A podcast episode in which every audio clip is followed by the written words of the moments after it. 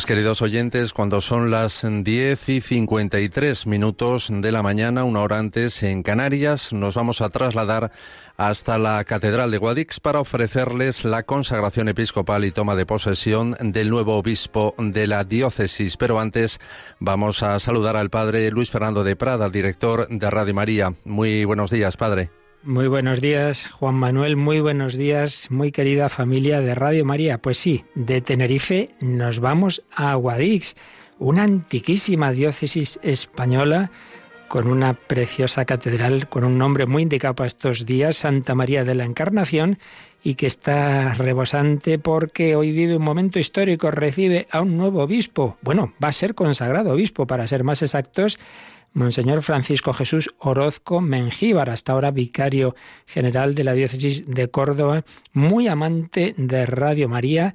Ayer hablaba con nuestro equipo allí desplazado, agradeciendo la labor que hace Radio María y nosotros con muchísimo gusto y alegría pues hacemos ese esfuerzo. Los poquitos que somos, aquí vamos de un lado para otro y allí tenemos en esa catedral a nuestra mm, habitual directora de este tipo de retransmisiones, Paloma Niño, nuestro técnico de sonido, Nicolás García, y les ayuda un sacerdote de la diócesis que ya conocéis, porque el padre Juan Manuel Romero, diocesano de Guadix, es colaborador habitual de este programa que acaba de terminar, El Dios de cada día. Pues nada, ahí están para que podamos todos disfrutar de un nuevo, un nuevo sucesor de los apóstoles, que eso es lo que significa consagrar a un sacerdote como obispo. Con mucha alegría en esa diócesis de Guadix, pues ahí están, como digo, nuestro equipo, a los que damos paso para esta retransmisión. Paloma Niño, muy buenos días, adelante, contadnos lo que estáis viviendo en esa catedral. Muy buenos días, Padre Luis Fernando, muy buenos días a todos los oyentes de Radio María. Pues esperamos eso, que podamos contar todo lo que estamos viviendo en esta catedral, porque es verdad que es muy emocionante estos momentos. Eh, ahora mismo acaba de, acabar de sonar esa pieza de órgano que indicaba que el nuevo obispo ha llegado a, la catedral. Y bueno, pues durante toda la mañana hemos visto cómo la catedral se iba llenando de gente, se ha llenado pues no solo con todas las personas que esperan en Guadix al nuevo obispo, el, obispo ahora mismo está pasando justamente por al lado de donde estamos nosotros. Acaba de entrar por la, por la puerta de la catedral y ha hecho pues una pequeña parada en la capilla del Santísimo para rezar y ahora ha pasado por delante de nosotros porque se dirige a la sacristía donde se va a revestir para que comience la Santa Misa. Pero como decíamos, es una catedral repleta de personas no solamente de aquí de Guadix, sino que de una manera muy especial le han venido a acompañar desde Córdoba. Nos contaban que cerca de mil personas, más de mil personas desde Córdoba e incluso pues 12 autobuses que se han preparado desde la diócesis de Córdoba y, muchísimos también sacerdotes, amigos, compañeros, fieles que han querido desplazarse hasta aquí para que el día de hoy pues sea muy bonito, muy especial. Ayer nos decía, como bien decía el padre Luis Fernando, estuvimos unos minutos con él y nos daba las gracias también por todo el bien que hace Radio María, pero también nos decía que estaba un poquito nervioso, como es normal, empezando pues este nuevo ministerio episcopal, hoy será consagrado obispo y empezando pues en esta diócesis de Guadix, que lo encomendaran también todos nuestros oyentes para que todo vaya bien, ¿no? Como seguramente que va a ir. Y como bien decía el padre Luis Fernando de Prada, pues además de tener a Nicolás García en el control de sonido, hoy nos acompaña el padre Juan Manuel Romero. Padre, muy buenos días, ¿cómo está? muy buenos días. Pues también algo nervioso porque en estos líderes de la retransmisión de, esta ordenación, eh, pues estamos contentos en Guadix y bueno, pues procuraremos hacerlo lo mejor posible. Seguro que sí. Eh, padre Juan Manuel Romero, aunque los oyentes le conocen por el Dios de cada día, si quiere darnos una pincelada un poquito mm, que cómo desempeña su labor pastoral, dónde está ahora mismo. Ah, yo estoy de párroco en La Peza, un pueblo muy pintoresco, a unos 20 kilómetros de aquí de Guadix, a unos 40 kilómetros de Granada, camino era el camino natural de entre Guadix y Granada. También llevo las parroquias o los, las iglesias de la parroquia de Corta y Graena, que son cinco pueblecillos, y un anejo de la peza. Así que no tengo para aburrirme, ¿no? No, no, no. no hay tiempo y aún así pues también dedica ese voluntariado a Radio María en el programa El Dios de cada día y hoy pues también desplazado hasta aquí. Pues trasladar a nuestros oyentes que en estos momentos pues se ha hecho un pequeño silencio en la catedral, solamente escuchamos un poquito de fondo las campanas que indican que va a comenzar esta celebración como decimos, estaba previsto que cerca de las 11 menos 20, al final ha sido más o menos a menos 10, llegase el nuevo obispo, han ido a por él eh, al obispado, lo han traído hasta aquí y pues desde la, entrada eh, de, la catedral, el nuevo obispo eh, ha sido recibido por el cabildo, ahí ha besado el Innu Crucis y ha bendecido a todos con el agua bendita y pues luego ese pequeño momento en la capilla del Santísimo y en estos momentos se está revistiendo para la celebración. Hay muchísimos sacerdotes con celebrantes, se nos escapa el número porque son muchos instalados en unas, ya están sentados y preparados para la celebración en unas sillas alrededor de todo el presbiterio y también pues le van a acompañar cerca de, de 20 obispos, padre. Eh, justamente 20 obispos que han ¿no? que se han desplazado hasta aquí, hasta Guadix. Tenemos entre ellos pues al cardenal Cañizares, también al cardenal eh, Ricardo Blázquez, ¿no? entre otros, al arzobispo de Granada, que será el, ordenante principal, junto con el obispo de arzobispo de Sevilla, que también acompañará y don Demetrio ordenarán al, nuevo obispo, a don, a don Francisco Jesús, ¿no? Eh, Hay que decir, bueno, también estará en principio el anuncio de su santidad, pero como obispos consagrantes principales, estos tres que estamos hablando, comienza la celebración, comienza presidiendo la celebración, en principio, el arzobispo metropolitano de Granada, Monseñor Javier, eh, Francisco Javier Martínez, y aunque luego en el momento en el que él ya sea consagrado obispo como tal y tome posesión, pues continuará presidiendo la celebración el nuevo obispo.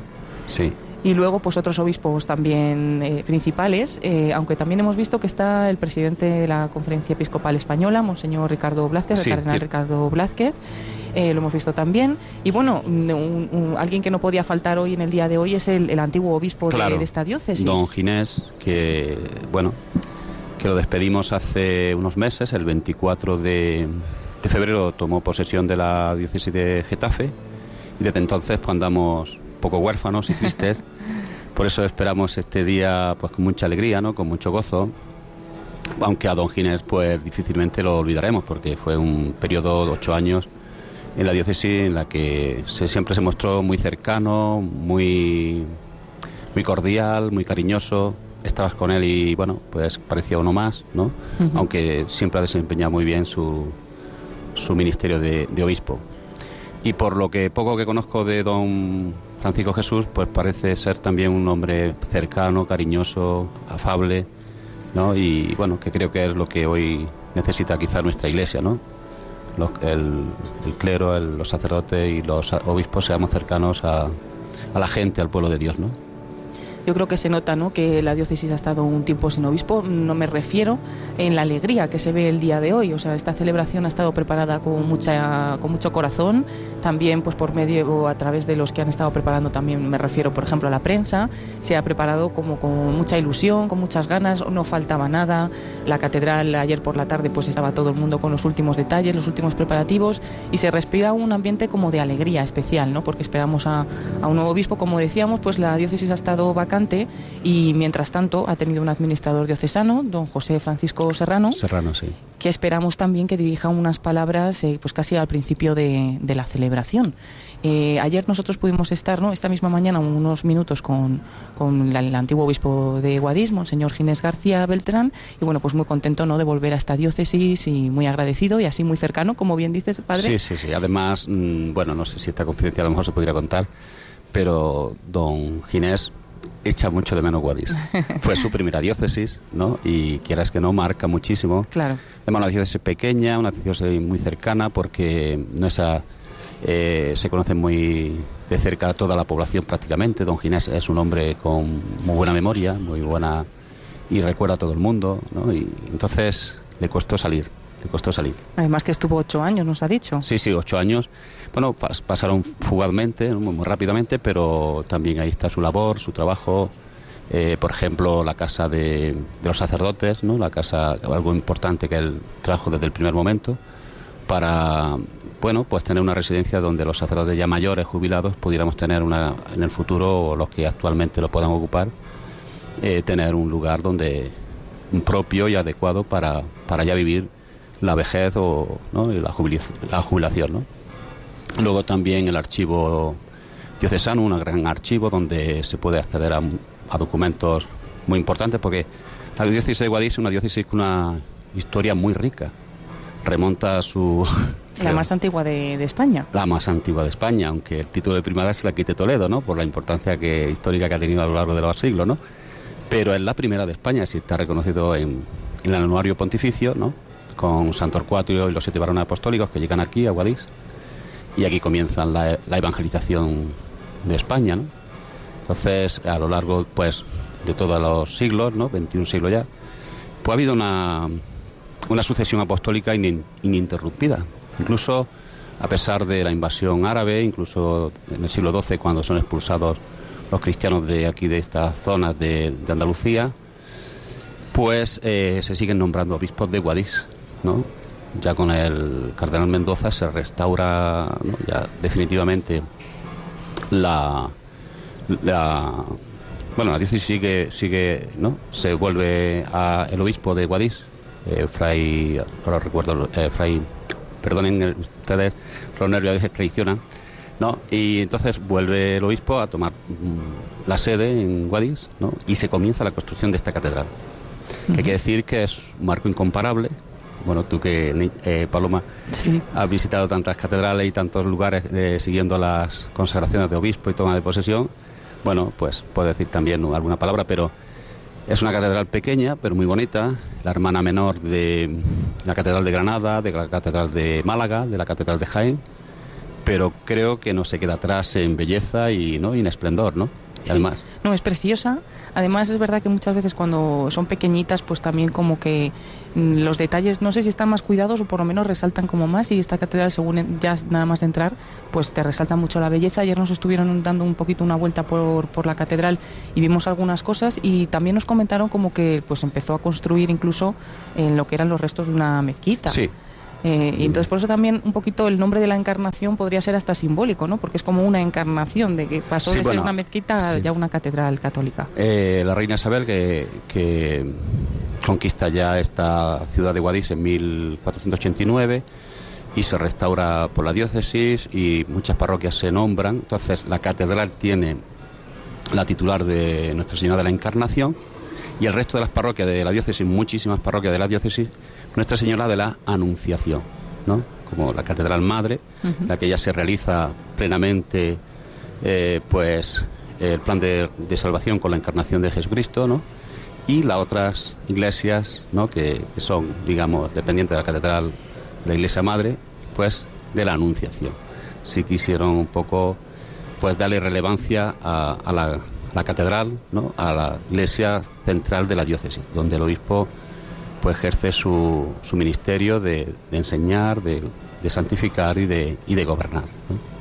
Aquí está la cátedra, ¿no? Dentro de la catedral, que dentro pues, de pocos minutos eh, tomará ya el nuevo obispo de esta diócesis de Guadix, Monseñor Francisco Jesús Orozco Mengíbar que bueno, pues están en estos momentos revistiéndose y a punto de comenzar la celebración. En todo este tiempo no han dejado de sonar las campanas de la catedral, se mantiene el silencio dentro, dentro de la misma, preparándonos para esta celebración, pero también pues que toda la ciudad, ¿no? todo, estemos todos alegres porque llega un nuevo obispo a, esta diócesis que hasta el momento está vacante y también eh, pues es un día no solo importante para, para esta iglesia eh, local sino también pues para la iglesia universal. Vamos a pedir, como decíamos, pues oraciones por este nuevo obispo.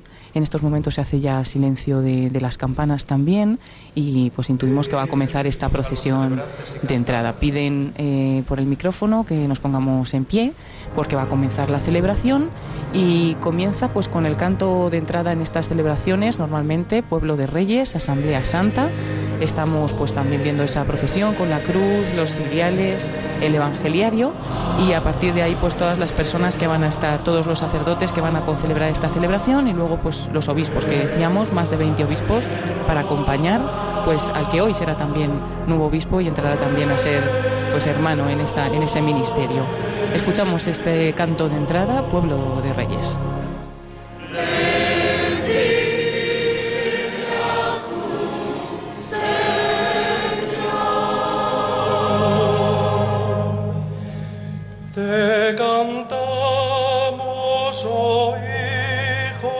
amado del Padre.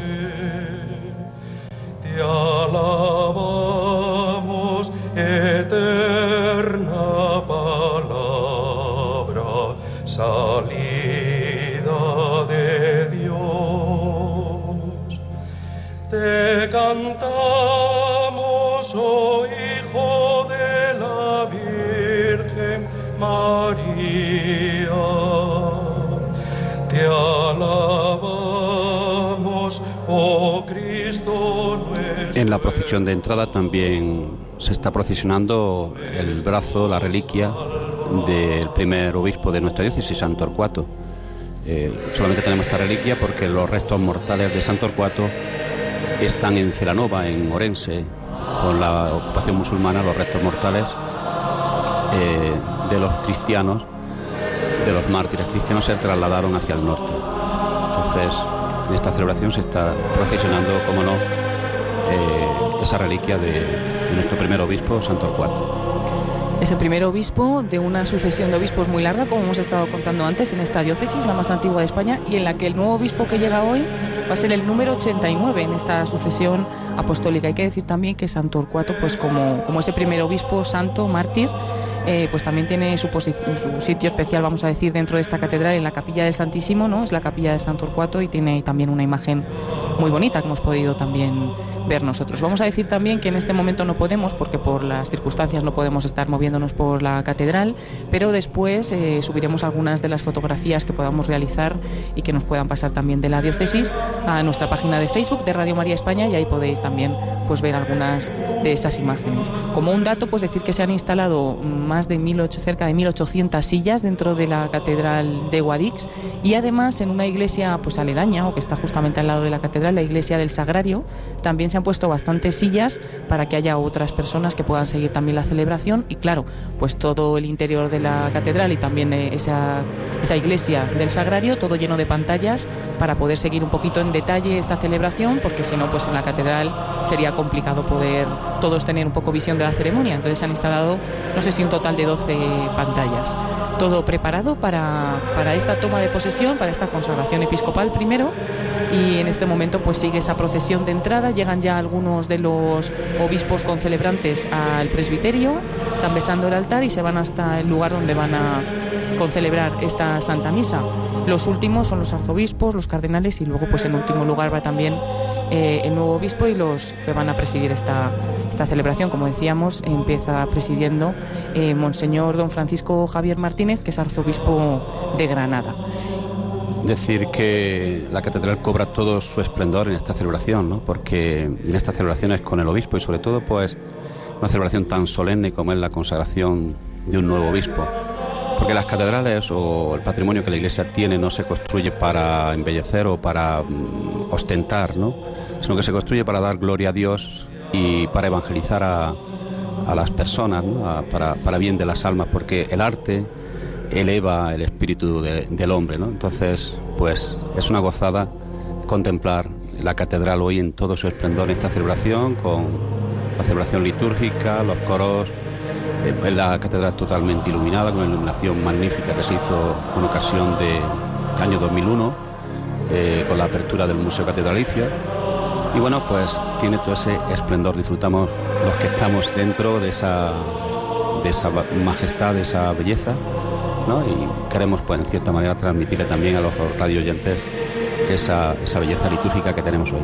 Sí, el, arte, la belleza de la liturgia. También nosotros, pues ahora mismo con el olor a incienso ¿no? de esta procesión de, de, entrada y en estos momentos, pues también se va a incensar el altar. Pero como bien ha dicho padre, la música. Y es que hoy además eh, se han volcado, como decimos, toda la diócesis, pero también los coros de la diócesis, porque en vez de cantar uno de ellos, no, pues han decidido un poco unirse todos para hacer esta sí. celebración más bella, si cabe. Hay cuatro coros en Guadix que son herederos de una tradición que comienza con don Carlos Ross en el año 1956, cuando el Cabildo decide eh, crear una escolanía, un colegio, donde se forman chicos y chicas, chicos en aquel entonces, para formar un coro de voces blancas. Y tuvo mucho éxito a lo largo de muchos años, eh, bueno, pues paseándose por, por Centro Europa, donde la música tiene tanta importancia, con gran éxito. Y a raíz de ese, de ese impulso que da don Carlos Ross, pues luego han, surgido estos coros, Acida, Acicorus, eh, antiguos escolanos de, la escolanía y eh, un coro de mmm, chicos y chicas en este caso, coricantores de María Briz, ¿no? Decir, también que se está intentando y bueno, tiene cierto, va teniendo cierto éxito el retomar o recrear esa antigua escolanía de la que Guadix hizo gala en tantos lugares de Europa sobre todo. Están cantando ahora esta canción de entrada, este canto de entrada, situados pues en el coro, en el coro precioso de, esta catedral. Todos los obispos que han entrado en procesión, porque como decíamos, los sacerdotes ya están prácticamente todos situados. Sería interminable la procesión de entrada si también estuvieran todos los sacerdotes en ella. Entonces ellos ya han partido de estar colocados en los sitios en los que van a estar concelebrando esta Santa Misa. Por cierto, muy cerca de nosotros, porque estamos aquí en una pequeña capilla.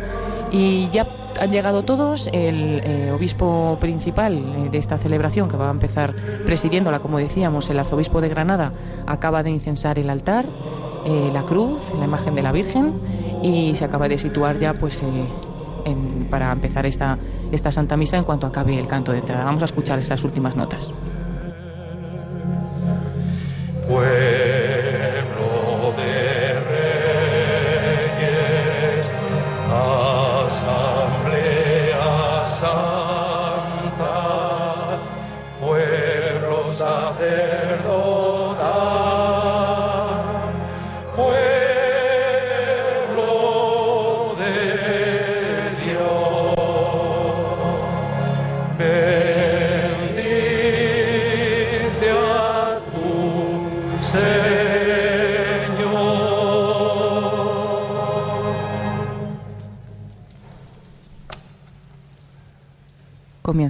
la, Santa Misa. En el nombre del Padre, del Hijo y del Espíritu Santo. La paz esté con vosotros. Se sientan todos. Vamos a escuchar en primer lugar, como decíamos, unas palabras del administrador diocesano, don José Francisco Serrano, que ha estado estos meses eh, de sede vacante, pues como administrador diocesano de Guadix. Será el primero en dirigir unas palabras en el día de hoy y a continuación escucharemos al nuncio apostólico de su santidad. Sean mis primeras palabras de bienvenida, hermanos y hermanas, a esta iglesia apostólica de Guadix. Bienvenido, Monseñor Renzo Fratini, nuncio de su santidad en España, que representa al querido Papa Francisco, sucesor de San Pedro. Guía en nuestra Iglesia Católica que nos ilumina y nos anima a caminar y seguir a Jesucristo más de cerca, siendo testigos misioneros de la buena noticia. Con nuestro saludo reciba también un ruego, señor Nuncio. Transmita al Papa Francisco nuestra comunión y gratitud por enviar a un nuevo pastor en la persona de don Francisco Jesús Orozco Mengíbar. Bienvenido, señor presidente de la Conferencia Episcopal Española, cardenal don Ricardo Blázquez Pérez, arzobispo de Valladolid. Bienvenidos, señores cardenales, arzobispos y obispos, particularmente don Javier Martínez Fernández, metropolitano de Granada, don Juan José Asenjo Pellegrina, metropolitano de Sevilla, y don Demetrio Fernández, obispo de Córdoba, consagrantes principales de esta celebración. Querido don Francisco Jesús Orozco Mengíbar, obispo electo de Guadix, queridos hermanos sacerdotes de esta diócesis de Guadix y de otras iglesias hermanas, diáconos, miembros de la vida consagrada, seminaristas de Córdoba, de Sevilla, perdón, de Córdoba, de Murcia y de Guadix personas y grupos eclesiales venidos de distintas partes de la diócesis de Guadix y de otros lugares, y muy especialmente de la hermana y querida tierra vecina de Córdoba. Bienvenidos también vosotros, padres y familiares, amigos y vecinos de don Francisco Jesús. Un saludo deferente y, y agradecido a las autoridades aquí presentes que habéis tenido a bien acompañarnos en esta celebración. Cuando tuvimos noticia del nombre de don Francisco Jesús como sucesor episcopal de don Ginés, en la bimilenaria sede de San Torcuato, que según secular y piadosa tradición es una de las primeras diócesis de Europa y la más antigua de España, la iglesia que camina en Guadix acogió su nombramiento con emoción y brotó en todos los diocesanos, laicos, religiosos, religiosas y sacerdotes un espontáneo sentimiento de cariño hacia su persona y una profunda corriente de oración por su nuevo ministerio. Los casi diez meses de sede vacante han sido de intensa oración por un nuevo pastor, con una plegaria común que imploraba al Espíritu, un pastor que nos conduzca a las fuentes de la gracia, de la verdad y de la vida, que nos, anime, y encienda el ardor apostólico en todos los diocesanos. Por tanto, es una gran alegría y también un gran descanso tenerle ya entre nosotros. En esta solemne Eucaristía de consagración, querido don Francisco Jesús, va a recibir, junto con los demás atributos de su dignidad episcopal, el anillo, signo de su desposorio con esta iglesia. Permítame que de modo público le presente la esposa a la que la iglesia le quiere unir. La diócesis de Guadix, si nos atenemos a parámetros humanos, a números y cifras, es decir, a límites geográficos y estadísticas de población. Puede parecer una diócesis pequeña, pero la auténtica dimensión de una iglesia está oculta a los ojos, porque lo verdaderamente importante solo es visible con el corazón. Y desde el corazón descubrirá que el Señor le ha hecho un gran regalo al encomendarle por medio del ministerio petrino que sea el pastor de este rebaño desde el corazón descubrirá una diócesis grande, grande por su historia, grande por su trabajo evangelizador en el pasado y en el presente, grande sobre todo por sus proyectos apostólicos de futuro. La diócesis de Guadix se siente orgullosa de enarbolar como principales señas de identidad su origen apostólico y su inquebrantable fidelidad a Roma en sus dos mil años de existencia seña de identidad que se hace visible en la entrega de tantos cristianos que viven y han vivido la fe personal y comunitariamente aquí, y han sabido traducirla en obras en favor de la Iglesia, de la sociedad y de los más débiles, trabajando desde monasterios, catequesis, cáritas, ayuda en la liturgia, visita a enfermos, servicios a los templos, centros de enseñanza, residencias de ancianos, centros de acogida transeúntes, necesitados y marginados, centros de estudio teológicos, medios de comunicación, presencia en instituciones públicas, partidos políticos, empresas y algunos los han llevado a tierras lejanas, especialmente a América. Cuenta, querido don Francisco Jesús, para desarrollar el ministerio apostólico que el Señor le confía con un buen grupo de sacerdotes para los que su vida es enteramente misión. Sacerdotes comprometidos con la Iglesia en salida, a la que tanto ahínco llama el Papa Francisco y en la que esta diócesis se ha empeñado a fondo a través de los distintos planes pastorales y otras muchas acciones eclesiales. Sus sacerdotes, querido don Francisco Jesús, trabajan con especial dedicación en los arciprestazgos de la Sagra Huesca, Baza Jabalcón, Marquesado, Fardes Montes y Guadix, sirviendo a cada comunidad cristiana a imagen de Cristo buen pastor. También cuenta con la vida religiosa que en diversidad de carismas y trabajos es una realidad viva y presente y con un laicado comprometido que apuesta con empeño por la extensión del reino. En definitiva, cuenta con una iglesia en plena obediencia al Espíritu que afronta con esperanza su futuro como iglesia particular. Viene esta iglesia como sucesor de los apóstoles, sucediendo a, otras, a otros grandes pastores que han servido en esta iglesia eclesial en esta comunidad eclesial. Recordemos al beato don Manuel Medina Olmos, obispo mártir que entregó su vida por sus ovejas hasta el derramamiento de su sangre. Don Rafael Álvarez Lara, que supo dar respuesta como iglesia en los momentos de dificultad, cauterizando las heridas de la contienda civil y consolidando una iglesia samaritana con proyectos que perduran hoy. A don Gavino Díaz Merchán, trabajador incansable y que continuó la obra de colocar a Cristo entre los más pobres. A don Antonio Dorado Soto, de trato cercano, amable, que visibilizaba a Cristo en todas sus obras. Viene usted a una iglesia, a esta diócesis, que recuerda con especial cariño a otros buenos pastores.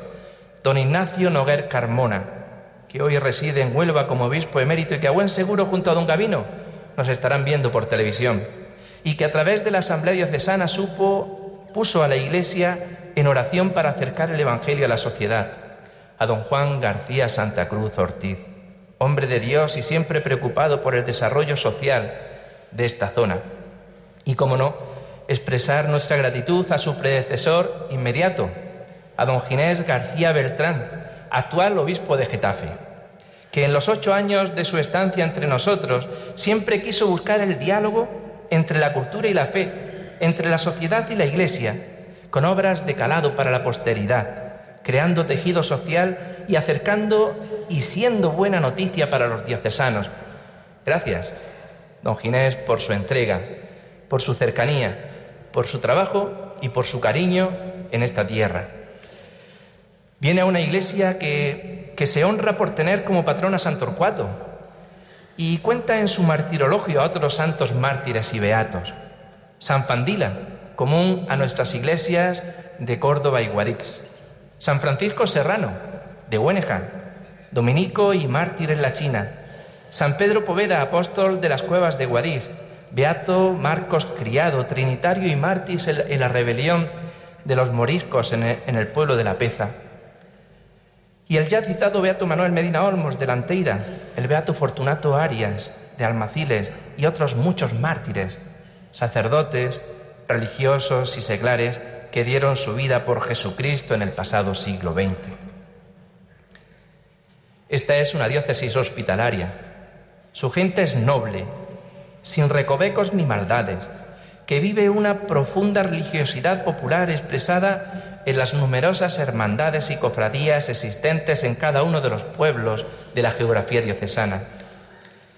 Es una tierra profundamente mariana, como no podía ser de otra manera tratándose de Andalucía, a la que no sin razón se le llama la tierra de María Santísima. Ella, en sus distintas advocaciones con los diferentes nombres de piedad, cabeza, purificación, angustias, gracia, presentación, es la mejor aliada en la vida pastoral de las parroquias para sembrar la semilla del Evangelio.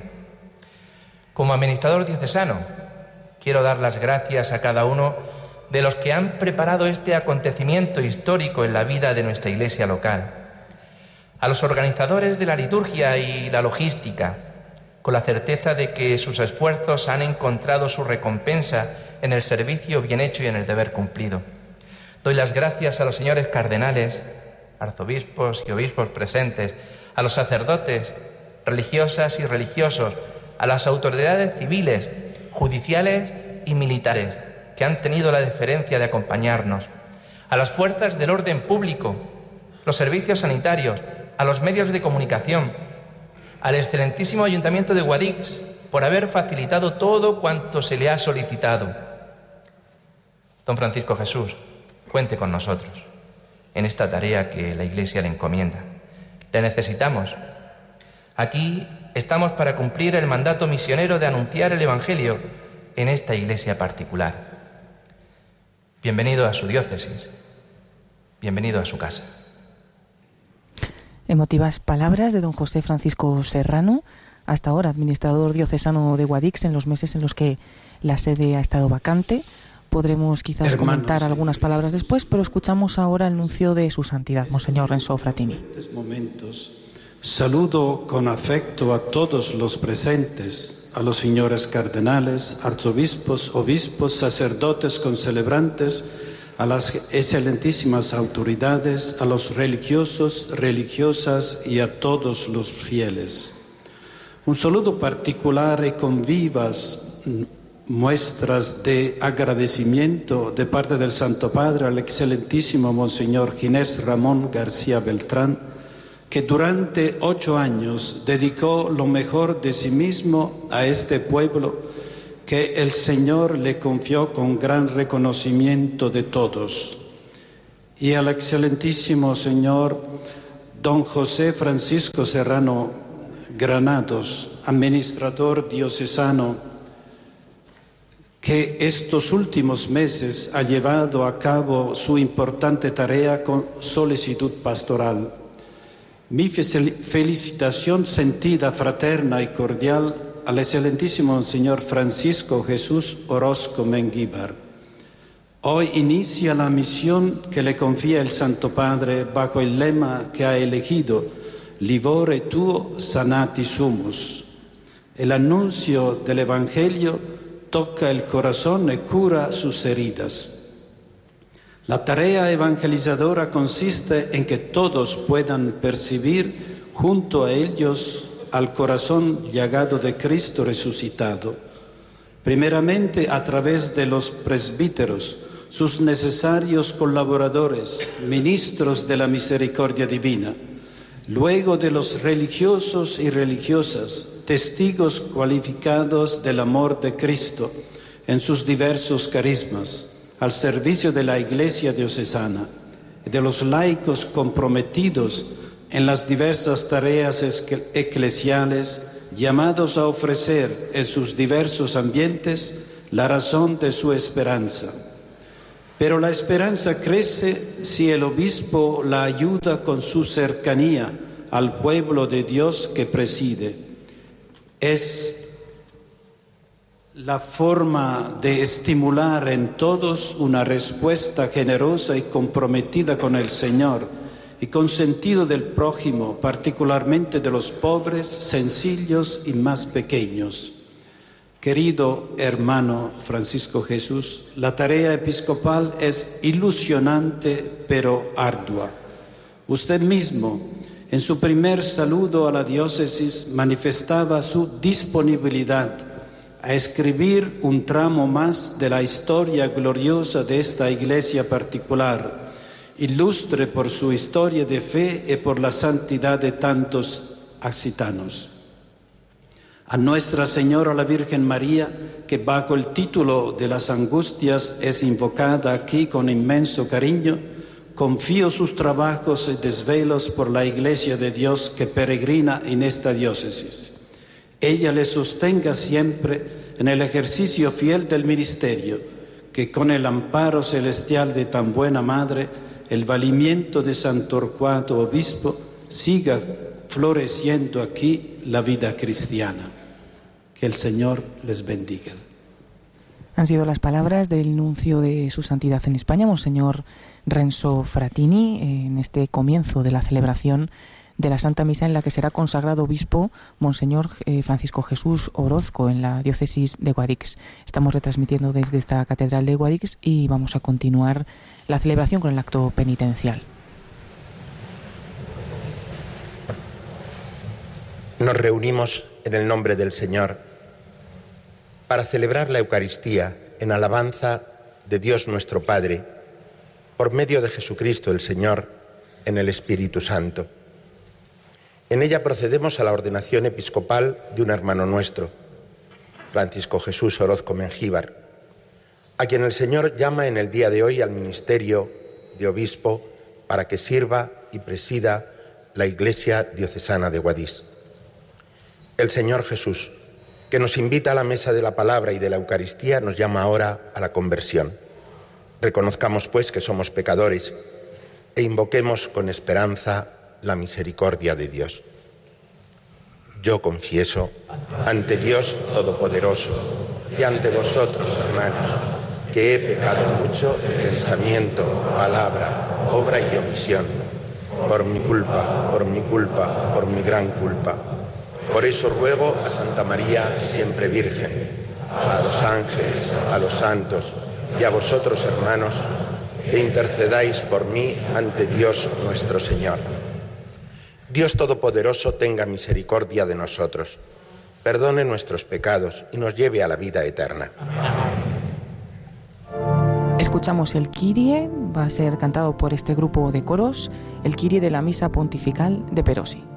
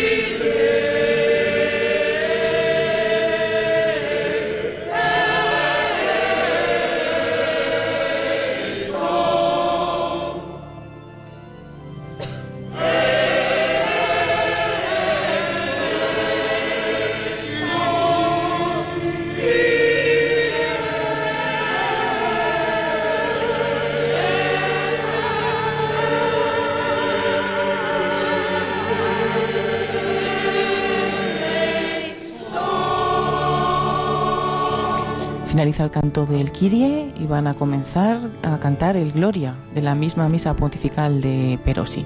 Estamos escuchando al grupo de coros que van a ambientar esta Santa Misa de consagración episcopal del nuevo obispo. Entona el Gloria el concelebrante principal, el que preside esta celebración, el arzobispo de Granada.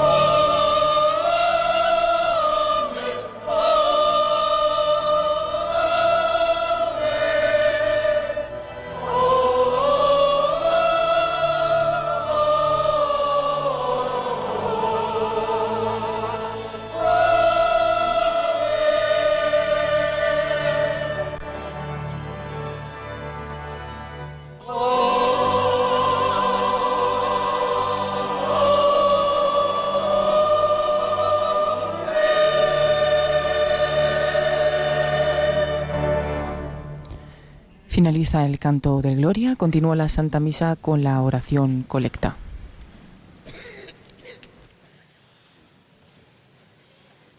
Oremos. Oh Dios, que por pura generosidad de tu gracia has querido poner hoy al frente de tu iglesia de Guadix a tu siervo, el presbítero Francisco Jesús. Concédele ejercer dignamente el ministerio episcopal y guiar con la palabra y el ejemplo bajo tu amparo la grey que le has confiado. Por nuestro Señor Jesucristo, tu Hijo, que vive y reina contigo en la unidad del Espíritu Santo y es Dios por los siglos de los siglos.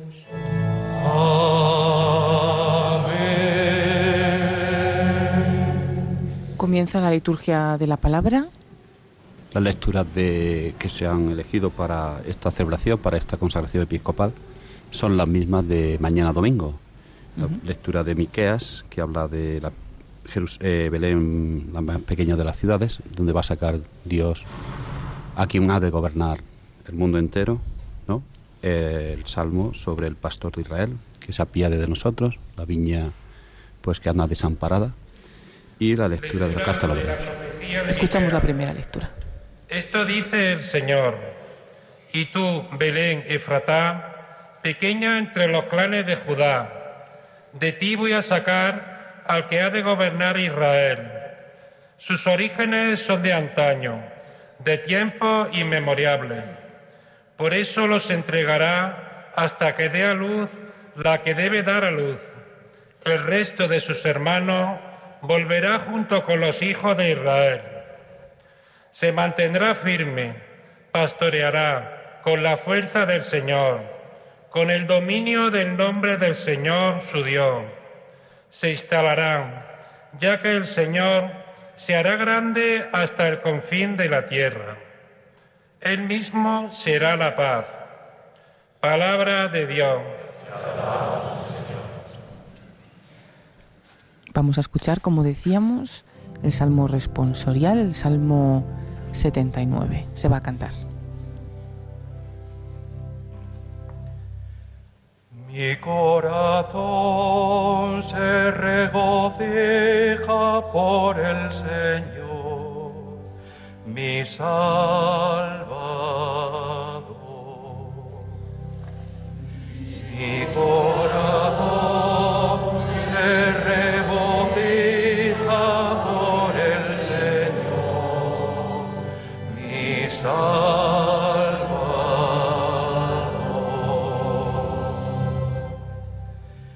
Pastor de Israel, escucha.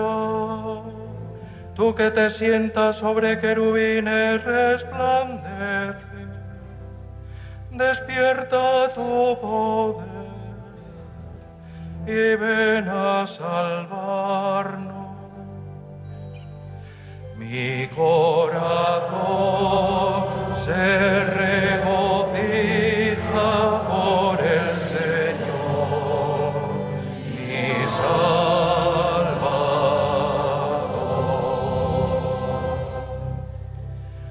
Dios de los ejércitos, vuelve. Mira desde el cielo, fíjate.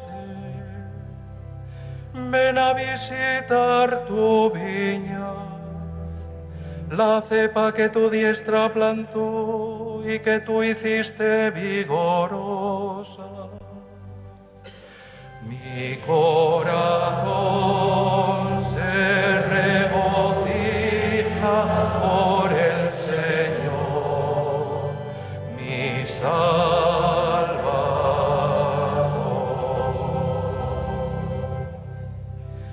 Que tu mano proteja a tu escogido, al hombre que tú fortaleciste. No nos alejaremos de ti. Danos vida para que invoquemos tu nombre. Mi corazón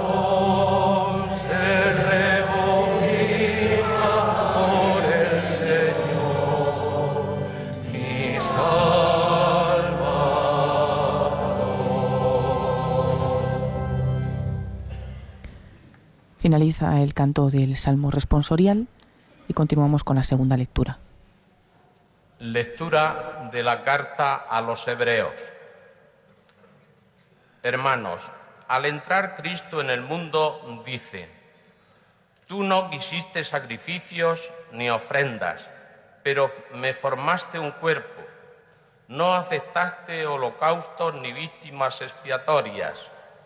Entonces yo dije, He aquí que vengo, pues así está escrito en el comienzo del libro acerca de mí, para hacer, oh Dios, tu voluntad. Primero dice, tú no quisiste sacrificios ni ofrendas, ni holocaustos, ni víctimas expiatorias, que se ofrecen según la ley. Después añade, he aquí que vengo para hacer tu voluntad. Niega lo primero para afirmar lo segundo, y conforme a esa voluntad, todos quedamos santificados por la oblación del cuerpo de Jesucristo, hecha una vez para siempre. Palabra de Dios. Finaliza así la segunda lectura. Vamos a escuchar el canto del aleluya.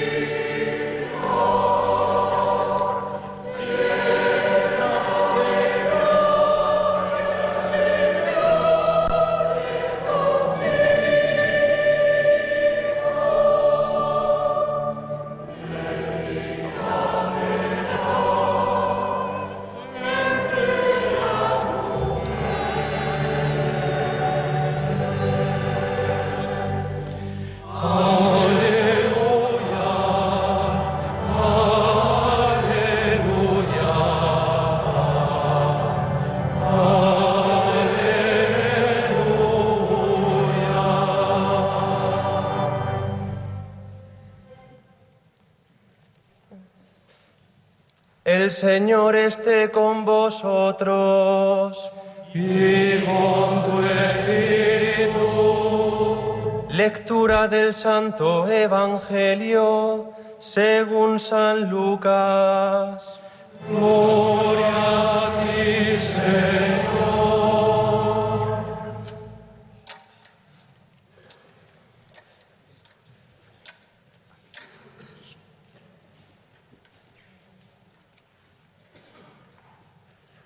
Aquellos días, María se puso en camino y fue a prisa a la montaña, a un pueblo de Judá.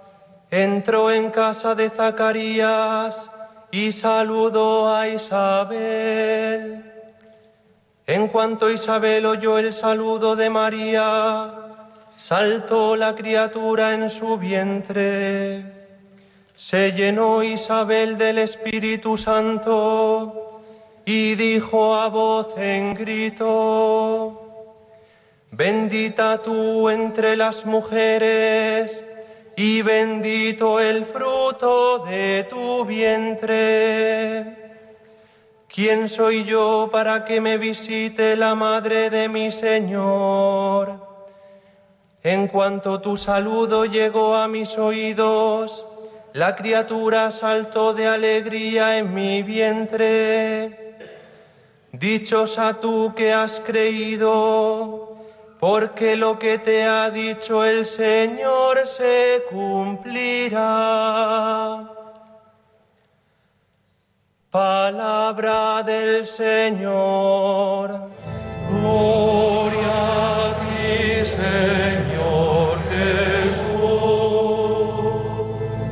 Permanecemos de pie. Mientras se canta de nuevo el aleluya, invitan a permanecer de pie para recibir la bendición con el Evangelio. Hemos escuchado la primera y segunda lectura, el Salmo y, esta proclamación del Evangelio. Eh, ahora normalmente en la misa pues viene el momento de la homilía pero en esta misa especial en la que va a consagrarse obispo, el nuevo obispo de Guadix, en primer lugar comienza un poquito ya el rito de la consagración, entonces escucharemos enseguida el canto del Beni Creator, se invoca al Espíritu Santo para que sea Él el que acompañe pues durante toda esta eh, este rito que vamos a comenzar. Se presentará también al elegido y ya escucharemos la homilía. Eh, nos dicen que vamos a invocar al Espíritu Santo. Deciros que desde que ha comenzado la celebración, todos los obispos concelebrantes están en el presbiterio, también el que preside esta celebración, claro, y en la parte mm, del altar, pero por el otro lado, o sea, justamente enfrente del presbiterio, es donde se ha instalado una silla donde, desde donde está siguiendo la celebración el nuevo obispo, Monseñor Francisco Jesús Orozco, y él pues en todo momento está como uno más asistiendo a esta celebración. Y bueno, ahora comenzará este rito y ya empezará a tomar otras, otros lugares en la, celebración. Escuchamos el Beni Creator.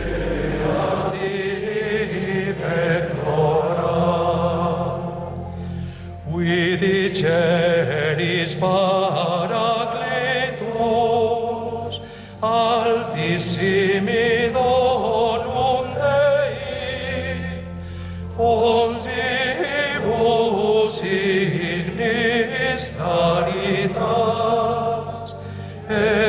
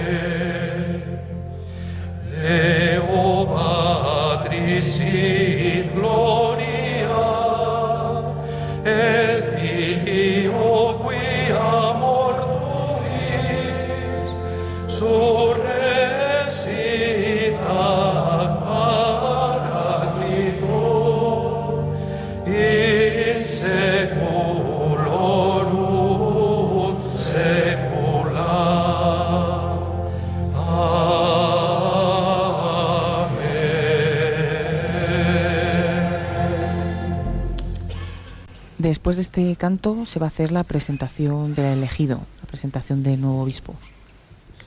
La iglesia, toda reunida, especialmente visible en esta celebración, pues ha entonado el, el eh, pidiendo la, la acción del Espíritu Santo de manera especial pues en esta en esta consagración del obispo que es un momento pues muy importante de, de la iglesia Se ha levantado el nuevo obispo del lugar en el que estaba y se ha acercado acompañado por dos sacerdotes Padre, a donde está el que preside la celebración. Le La escuchamos. Iglesia Diocesana de Guadix pide que ordene su obispo al presbítero Francisco Jesús Orozco Mengíbar.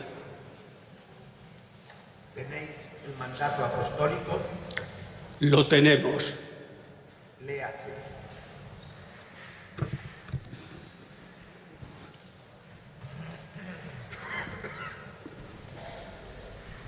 A continuación se va a leer el mandato apostólico, que es eh, pues la bula o el documento enviado desde la Santa Sede que expresa el nombramiento de don Francisco Orozco Mengíbar.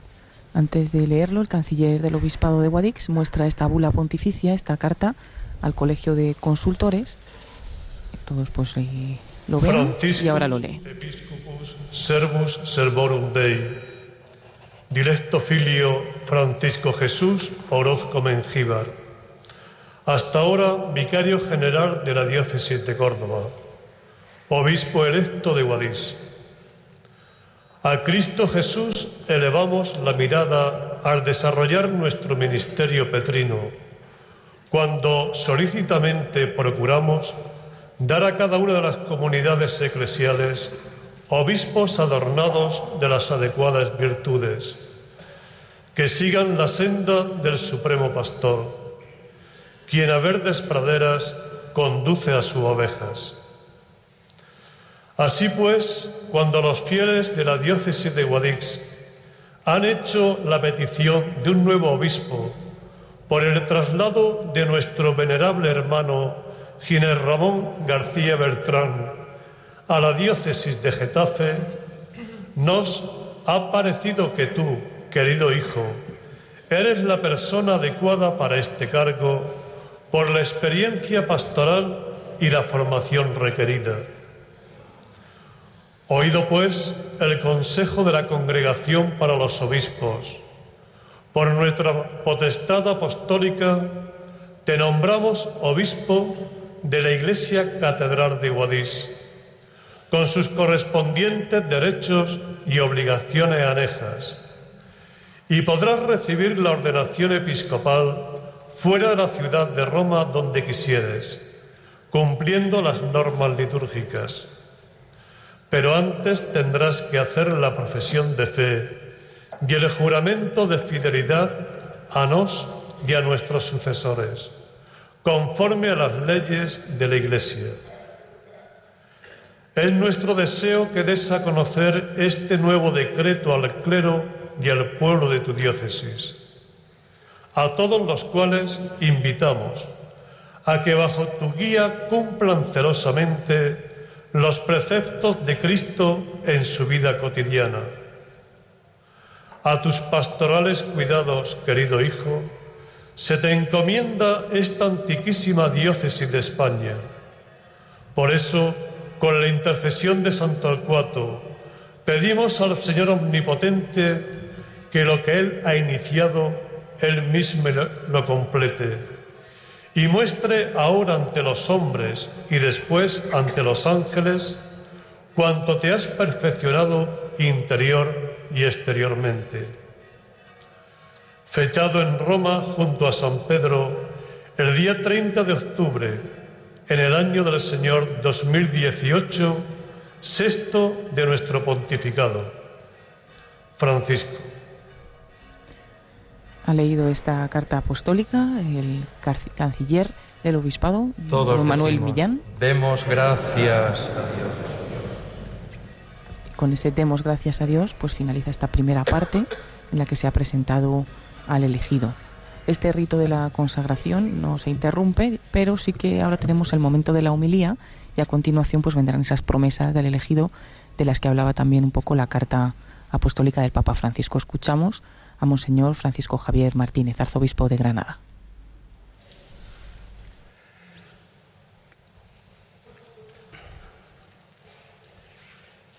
Queridísima Iglesia del Señor, esposa amada de Jesucristo, pueblo santo de Dios reunido hoy en un número tan grande, junto con tantos pastores, para acoger y acompañar a don Francisco Jesús Orozco, a quien el Santo Padre ha querido incorporar al Colegio Episcopal y encomendar esta antiquísima sede de Guadix. Excelentísimo Señor Nuncio de su Santidad en España, hemos oído hace un momento sus palabras con gratitud y suplico de nuevo que haga llegar a nuestro Santo Padre el Papa Francisco el testimonio de nuestra comunión y nuestra obediencia fiel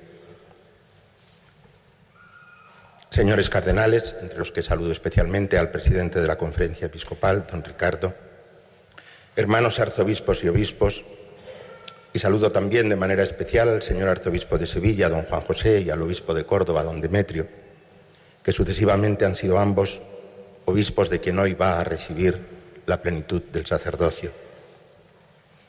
A don Ginés, que te ha precedido fiel y generosamente en el servicio a esta iglesia de Guadix.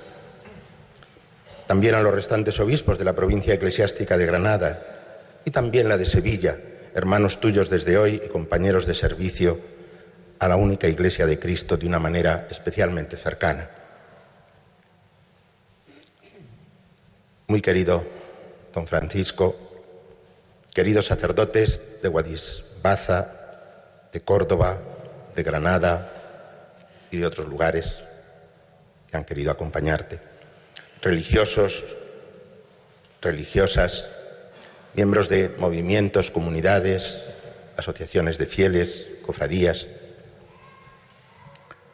excelentísimas autoridades civiles y militares, hermanos y amigos todos, y también aquí saludo de manera especial a tus padres, a tus hermanos, a tus familiares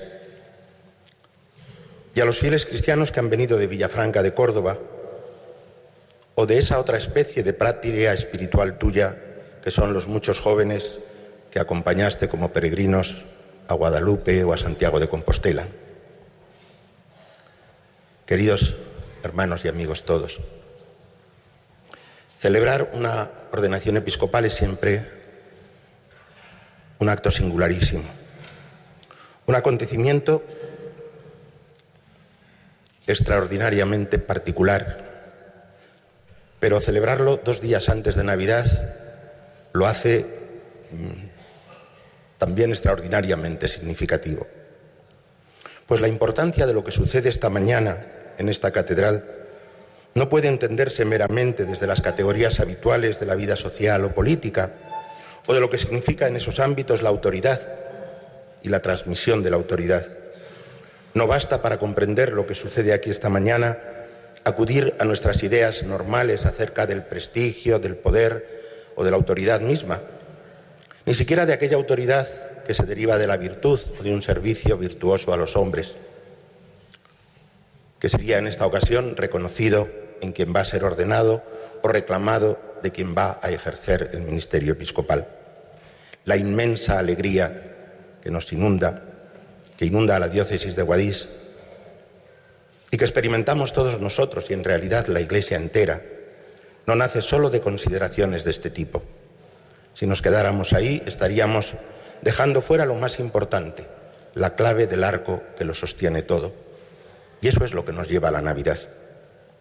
Podría permitirme decir que lo que parece más evidente, pero que acaso por eso mismo podemos fácilmente dar por supuesto y nos es tal vez eso precisamente más necesario retomar recordar y repetirnos una y otra vez. Una ordenación episcopal no se entiende si no se vincula al acontecimiento único que celebraremos pasado mañana por la noche.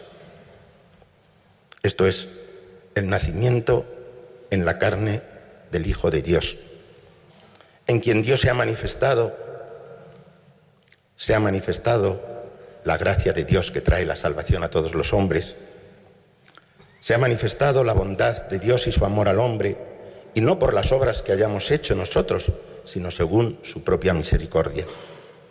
Es la encarnación del Hijo de Dios.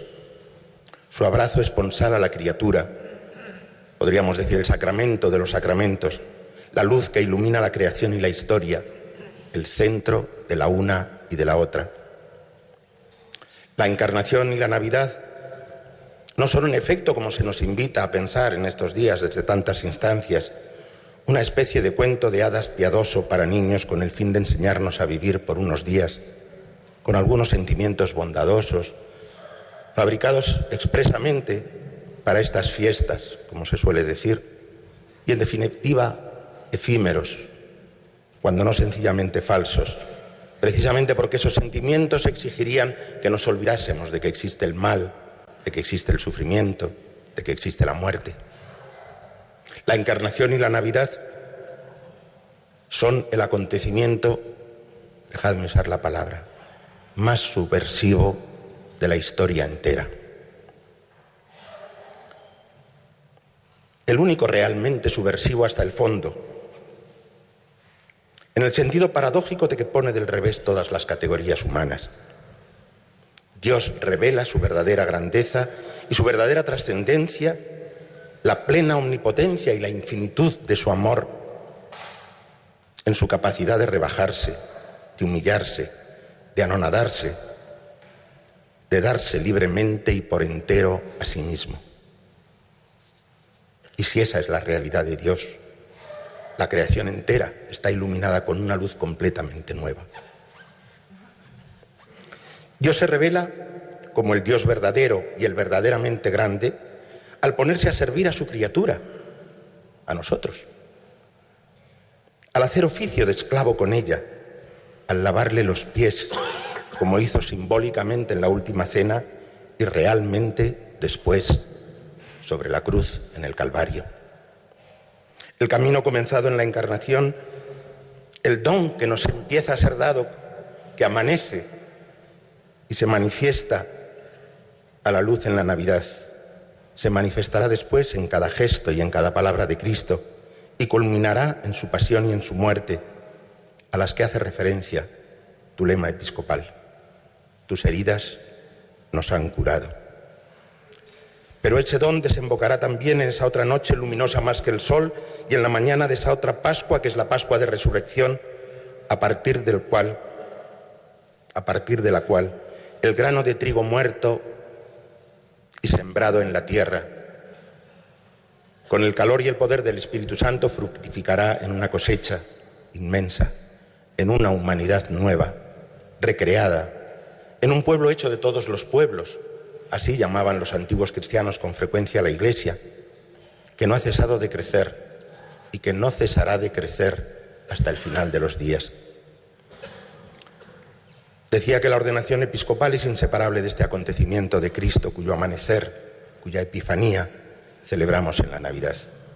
En efecto, la Iglesia viene a ser el modo como se cumple la promesa de Cristo. Yo estoy todos los días con vosotros hasta el fin del mundo. La Iglesia es como una prolongación de la encarnación en cuanto que es el cuerpo de Cristo en la historia, como el sacramento que prolonga la humanidad de Cristo, una humanidad vivificada por el Espíritu Santo a lo largo de la historia. Pues bien, la permanencia y la continuidad de esa humanidad que nace del costado abierto de Cristo viene garantizada por un hecho carnal, perfectamente humano, físico, que es la sucesión apostólica y el poder del Espíritu Santo transmitido en la imposición de las manos. Dicho de otro modo, la sucesión apostólica y el ministerio episcopal, con su triple oficio de enseñar, de santificar y de regir, herencia viva del ministerio de Jesús, hacen de una manera misteriosa, pero perfectamente real, realmente real, presente a Cristo en la Iglesia y en el mundo de hoy. En la sociedad de hoy, en la realidad de hoy, aquí y ahora. Gracias a la sucesión apostólica, los sacramentos de la Iglesia hacen a Cristo contemporáneo nuestro contemporáneo de los hombres y las mujeres de hoy, de manera que cuando un niño o un adulto es bautizado, Cristo se une a los neófitos y les hace miembros de su cuerpo. Que cuando un presbítero celebra la Eucaristía en esta catedral o en el último pueblo de la Alpujarra y recibimos el cuerpo de Cristo, es Cristo realmente quien se nos da y viene a nosotros en la comunión y nos sostiene en el camino con su Espíritu Santo que cuando un sacerdote perdona los pecados es Cristo quien a través del sacramento está cogiendo y perdonando y abrazando al penitente. Y que cuando un hombre y una mujer se prometen amor y fidelidad esponsales en presencia de Cristo y de su Iglesia, es Cristo mismo quien desvela la profundidad sin límites de ese gesto humano.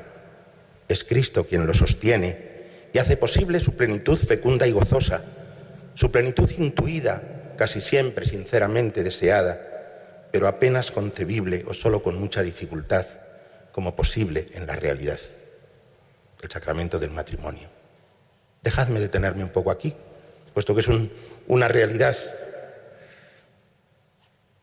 tan tremenda en el momento en que vivimos. El colapso del matrimonio y de la familia cristiana son acaso el hecho social, quizá la herida social más grave y significativa en nuestras sociedades, en Guadix como en Granada, en Madrid o Barcelona como en Nueva York. Exactamente igual. Un teólogo cristiano escribió hace ya décadas que en unas sociedades como las nuestras, en un mundo globalizado, por lo menos en esas sociedades a las que ha llegado ese mundo del desarrollo, el matrimonio era un acto subversivo. Vuelvo a usar la palabra. Yo creo que no le falta razón. Y lo va a ser cada vez más. Y tal vez eso nos ayudará a comprender que, por ejemplo, yo he pensado siempre que el dogma de la Inmaculada Concepción que acabamos de celebrar era también un dogma subversivo. En el mismo momento que se estaba proclamando el dogma, se estaba proclamando por toda Europa y por la civilización occidental el triunfo del superhombre, la capacidad infinita del hombre de construir un mundo de acuerdo con las exigencias de su corazón, de obtener la felicidad. Las experiencias del siglo XX han puesto en cuestión aquello y tal vez nos abran el camino para comprender que la primacía de la gracia es tal vez el único modo para el hombre de alcanzar la plenitud que todos anhelamos. Que la esperanza última de la especie humana no está en la invención tecnológica o en el poder del hombre, sino en el amor infinito que recibimos de Dios. Y eso nos llevará de nuevo a asomarnos asombrados al acto subversivo por excelencia, la encarnación del Verbo, cumbre de una historia de salvación que es desde el comienzo, desde Abraham, desde el Éxodo, o si queréis, desde la misma creación, toda ella subversiva, porque es toda ella obra de un inconcebible amor. Qué bello, qué diferente, qué decisivo para la esperanza de las personas es el ministerio episcopal cuando se vea esta luz de la categoría de sacramento como la categoría central cristiana y una de las más difíciles de percibir o de alcanzar o de comprender para el hombre contemporáneo, que tendemos a reducirlos a actos de piedad sin otro significado. El obispo puede decirse con verdad el sacramento cuya materia es un ser humano y libre, un don total que corresponde, que responde al don total de Cristo el que garantiza la verdad de los demás sacramentos y en ellos la verdad de la esperanza humana que ellos sostienen, de la humanidad bella y buena que la presencia fiel de Cristo hace posible en la historia. Pero qué diferente es nuestro corazón, qué diferente es mi corazón. Cuando me concibo a mí mismo como un organizador de eventos religiosos, o cuando concibo que el centro de mi misión o la verdadera tarea de mi vida en realidad, la única, es que los hombres puedan reconocer, hasta en mi pobreza, hasta en mis límites, la presencia, la misericordia y el amor de Cristo. Entiendo muy bien que el sentimiento que te embarga, querido Francisco, en este momento sea el de la desproporción. Pídele a Dios que te embargue siempre, que no te abandone jamás. Como de Belén, pequeña entre los planes de Judá, igual que lo reconocía el, profeta Miqueas en la lectura que acabamos de hacer, ha salido el pastor que ha de guiar al pueblo con la fuerza del Señor y que será su paz. Así el Señor te ha elegido, nos elige a nosotros, para hacerse presente en nuestra vida y en nuestro ministerio, junto con los presbíteros que colaborarán contigo en esa preciosa misión, imposible para el hombre, pero capaz de llenar de gozo y de cumplir plenamente la vida con la fuerza del Señor, de comunicar la vida divina, de introducir en este mundo la novedad de Cristo tan nueva, tan sorprendente, tan fresca hoy, como lo era la mañana misma de Pascua, tan necesaria para el hombre de hoy como pudiera serlo para el de hace dos mil años. He usado ya varias veces la palabra subversión para describir esa novedad cristiana, en todos los órdenes, en el sacramento del matrimonio como en la Virgen María, que es modelo y espejo de toda vida en la Iglesia y de toda vocación eclesial. ¿Cómo podría haberla usado para el mandamiento nuevo del amor que el Señor nos ha dado o para la gratuidad a la que nos reclama a los apóstoles como modo de vida o para el significado del celibato y de la virginidad consagrada?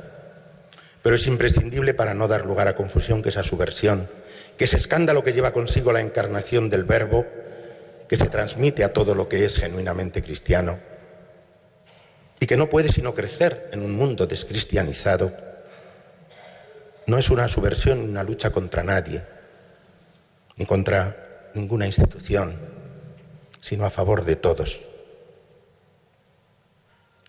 No se trata de luchar contra nadie, efectivamente. Se trata de hacer posible, con la gracia imprescindible, un futuro humano para nuestra sociedad. Y para ello, de resistirse y de luchar contra esa idolatría que ha convertido a vicios como la avaricia y la mentira, no solo en cosas toleradas o realidades inevitables, sino casi como virtudes sociales y políticas fundamentales. Lo que no puede más que llevar a cualquier sociedad, sea la que sea, a un suicidio colectivo. Por más que sea un suicidio silencioso y que ese hecho enorme se oculte, cuidadosamente de nosotros. Esa resistencia y esa lucha no se hacen tanto denunciando o desenmascarando los cánceres que envenenan nuestra vida social, nuestra vida económica, que es algo que hay que hacer con alguna frecuencia y le toca a un obispo hacer con alguna frecuencia.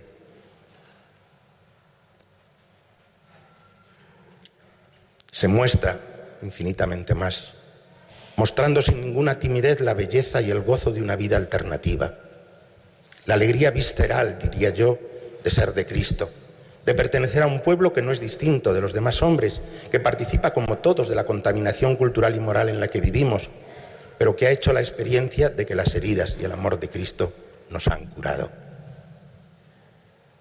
Y que vive en consecuencia en ese milagro constante que es la Iglesia de Cristo, que no es el resultado de ningún proyecto humano, ni el fruto de ningún cálculo, es el cuerpo de Cristo, cuya alma es el Espíritu Santo. Esto es, un pueblo visible, tangible, reconocible, cuya regla fundamental es el milagro cotidiano de la comunión, cuyo mandamiento único es el del amor a Dios y a los hombres, y cuyo amor al bien de todos los hombres y a la verdad de su destino es sencillamente irreductible. El Santo Padre ha usado con frecuencia una expresión feliz. En el mundo de hoy la Iglesia es un hospital de campaña. Dicho de otro modo, vivimos en un mundo herido y basta abrir los ojos para darnos cuenta de que estamos en un mundo profundamente herido, sobre todo en el matrimonio y en la familia. Nuestro pueblo, educado durante siglos en la vida cristiana, ha sido herido en su buena fe por décadas o siglos de engaños y mentiras sistemáticas también, como decía el concilio, porque nosotros mismos hemos velado a veces con nuestros escándalos o nuestra mediocridad más que revelado el rostro de Cristo a los hombres. Pero es un pueblo herido sobre todo en su esperanza. Y es la de esa esperanza la, la raíz última del gravísimo problema demográfico, por ejemplo, que vive nuestra sociedad y la que hace atractiva la muerte sin paternalismo de ninguna clase, sin ningún sentimiento de superioridad sobre nadie, con la alegría humilde de quien todo lo que posee lo posee como gracia. No hay servicio más urgente a este mundo enfermo que ofrecerle la gracia de Cristo. La vida de ese pueblo del que todos formamos parte y que tú ahora estás llamado a sostener y a guiar en la diócesis de Guadix. Estate seguro de que no te faltará la gracia del Señor ni el apoyo de nuestra amistad y nuestra comunión. En el Evangelio de hoy, María, apenas recibido el don de Cristo en su seno, sale apresurada a acompañar a su prima Isabel en su necesidad. El gesto de María es como un eco del gesto de Cristo que sale del seno del Padre a poner su morada en nuestro mundo de pecado, a ofrecer su cuerpo en sacrificio expiatorio para nuestra santificación a pagar con su sangre el precio de nuestra alegría. como María, como Cristo, sal tú y sé modelo para tus sacerdotes y para tus fieles, al encuentro del necesitado de alimento, de compañía, del alejado, del que está herido al borde del camino, del hombre y la mujer que han perdido la esperanza.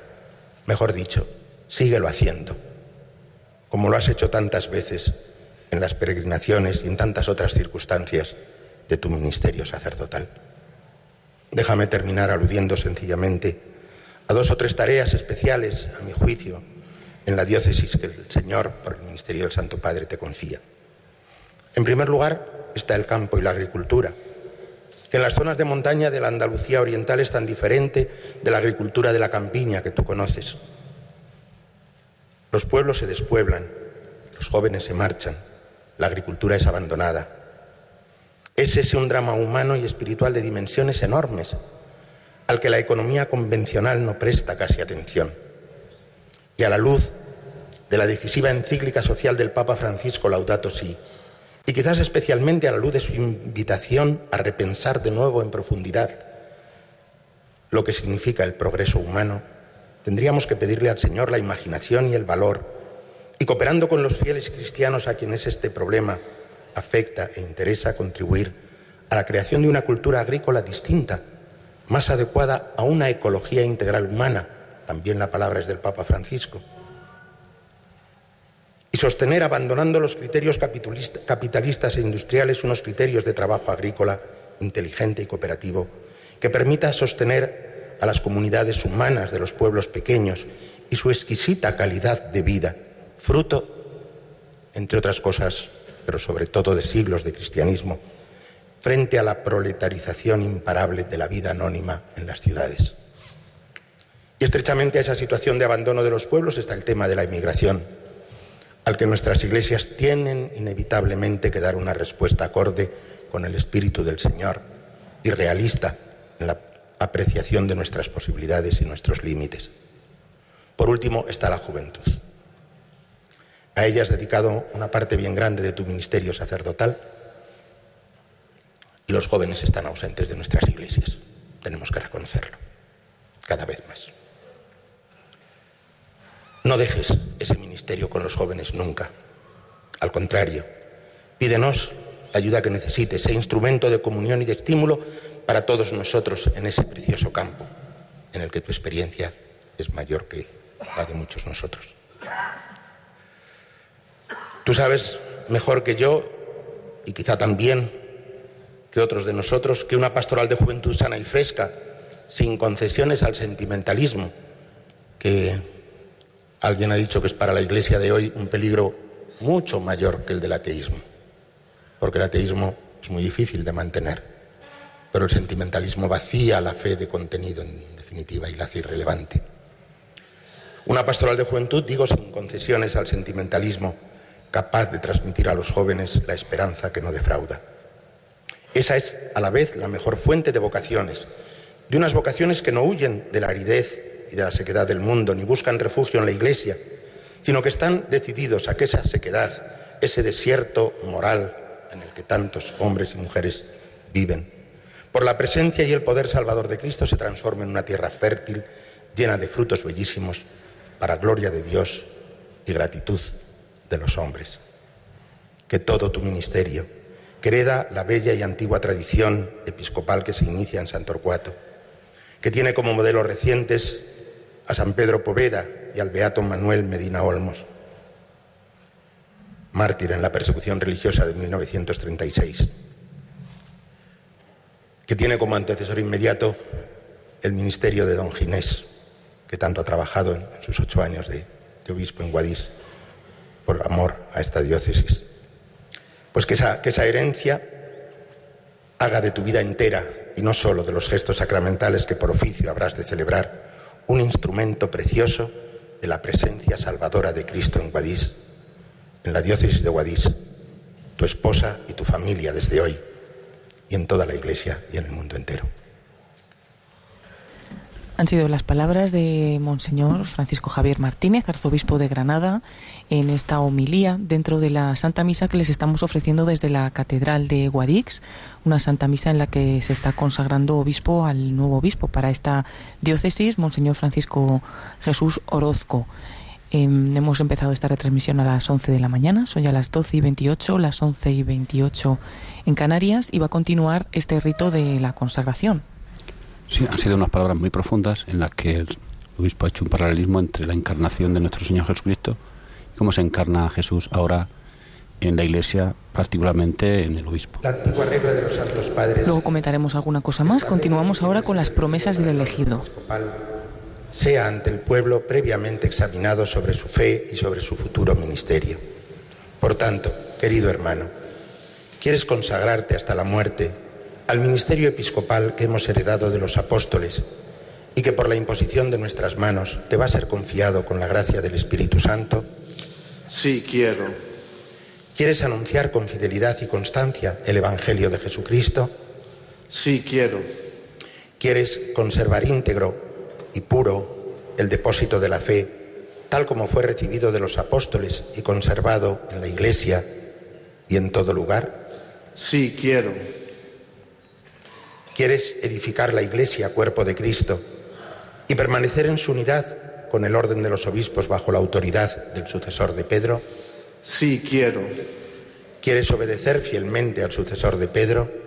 Sí, quiero. Con amor de Padre, ayudado de tus presbíteros y diáconos, ¿quieres cuidar del pueblo santo de Dios y dirigirlo por el camino de la salvación? Sí, quiero. Con los pobres, con los inmigrantes, con todos los necesitados, ¿quieres ser siempre bondadoso y comprensivo? Sí, quiero. Como buen pastor, ¿quieres buscar las ovejas dispersas y conducirlas al aprisco del Señor? Sí, quiero. ¿Quieres rogar continuamente a Dios Todopoderoso por el pueblo santo y cumplir de manera irreprochable las funciones del sumo sacerdocio?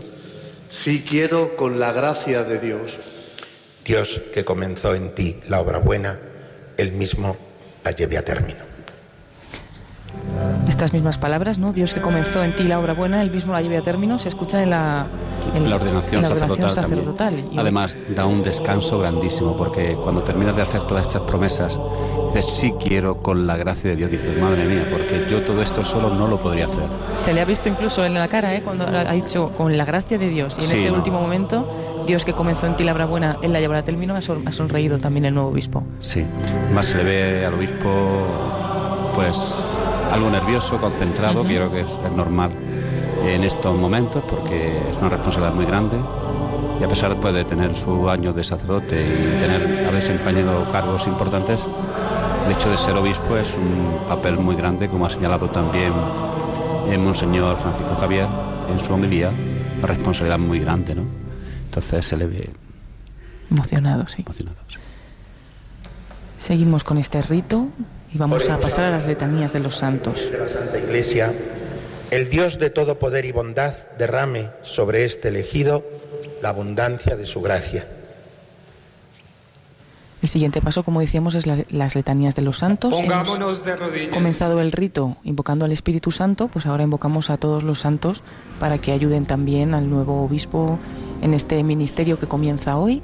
Invitan a todos los asistentes a ponerse de rodillas, todos se ponen de rodillas y el nuevo obispo ahora que esta estos últimos momentos ha estado justamente frente al consagrante principal, pues en estos momentos se tumba en el suelo, se postra y así va a escuchar y va a rezar en estas letanías de los santos.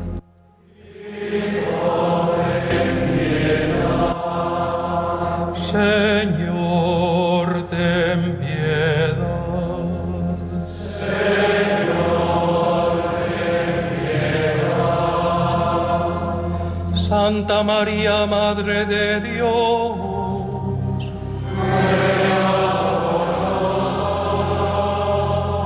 Santos arcángeles Rafael, Miguel y Gabriel.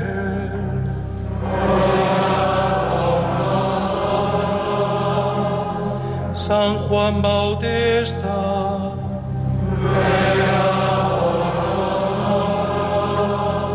San José.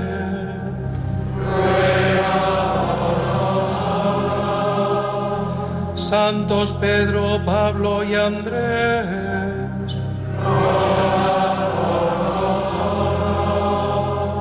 San Juan, Santiago y Tomás.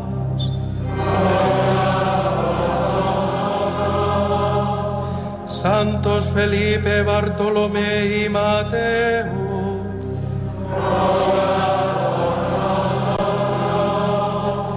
Santo Simón, Tadeo y Matías.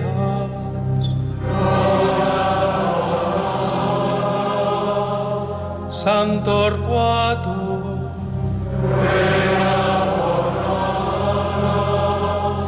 Santa María Magdalena.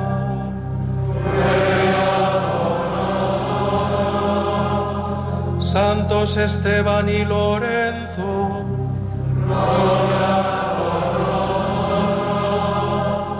San Ignacio de Antioquía.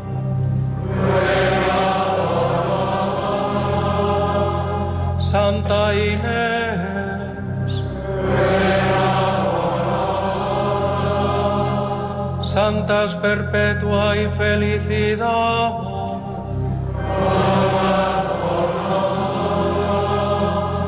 Santos Gregorio, Agustín y Atanasio.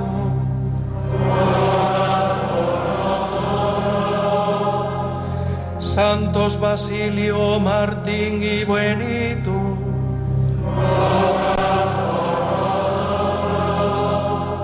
Santos Francisco y Clara de Asís. Santos Ignacio y Francisco.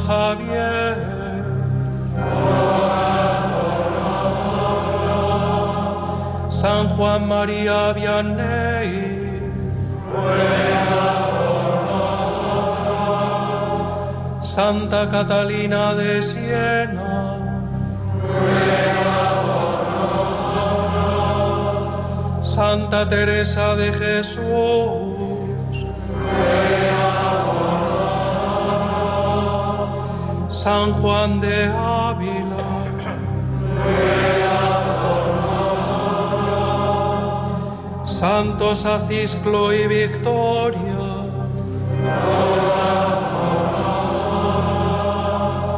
San Pelagio. San.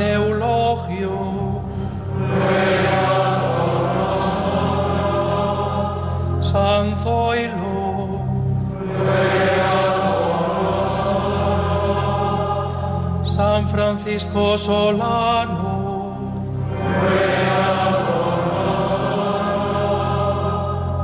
Santa Rafaela María.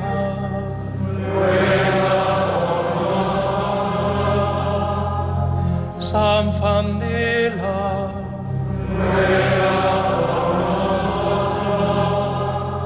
San Francisco Serrano.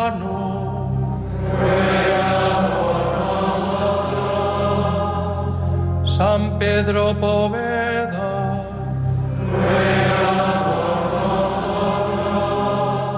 Santa Salodía y Nunilón.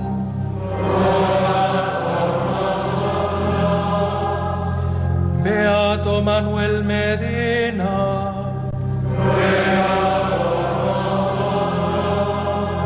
Beato Fortunato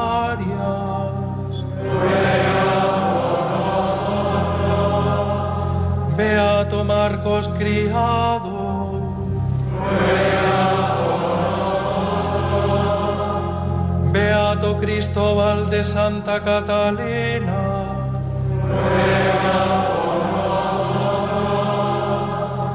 Beato Bartolomé Blanco.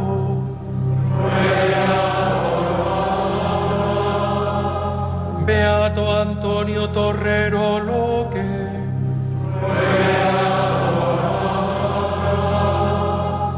Beata Victoria Díez.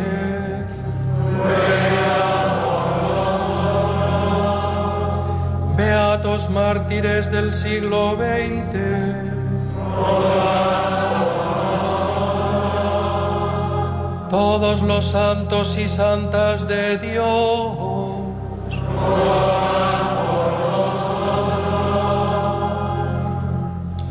Muéstrate propicio.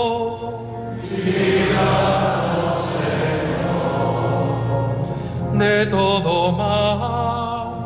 Líbranos, Señor. De todo pecado.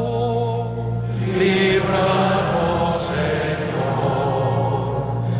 De la muerte eterna. Líbranos, Señor. Por tu encarnación.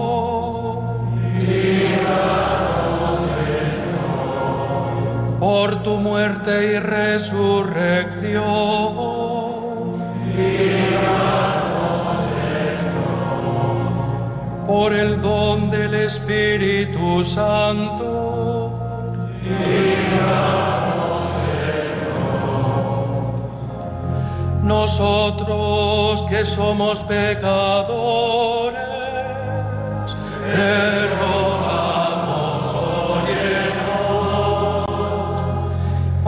gobiernes y conserves a tu santa iglesia.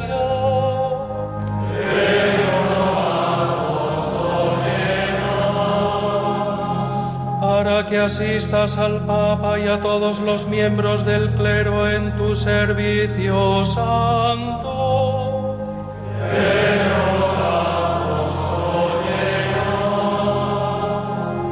Para que bendigas a este elegido.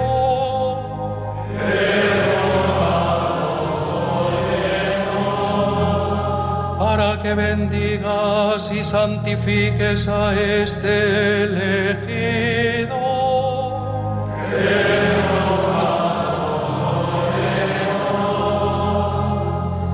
Para que bendigas, santifiques y consagres a este elegido.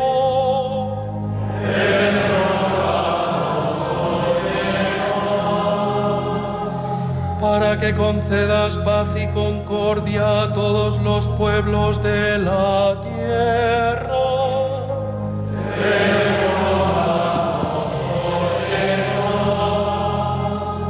Para que tengas misericordia de todos los que sufren.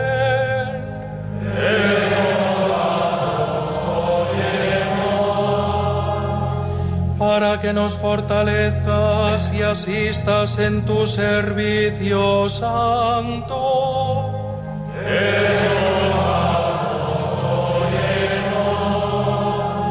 Jesús,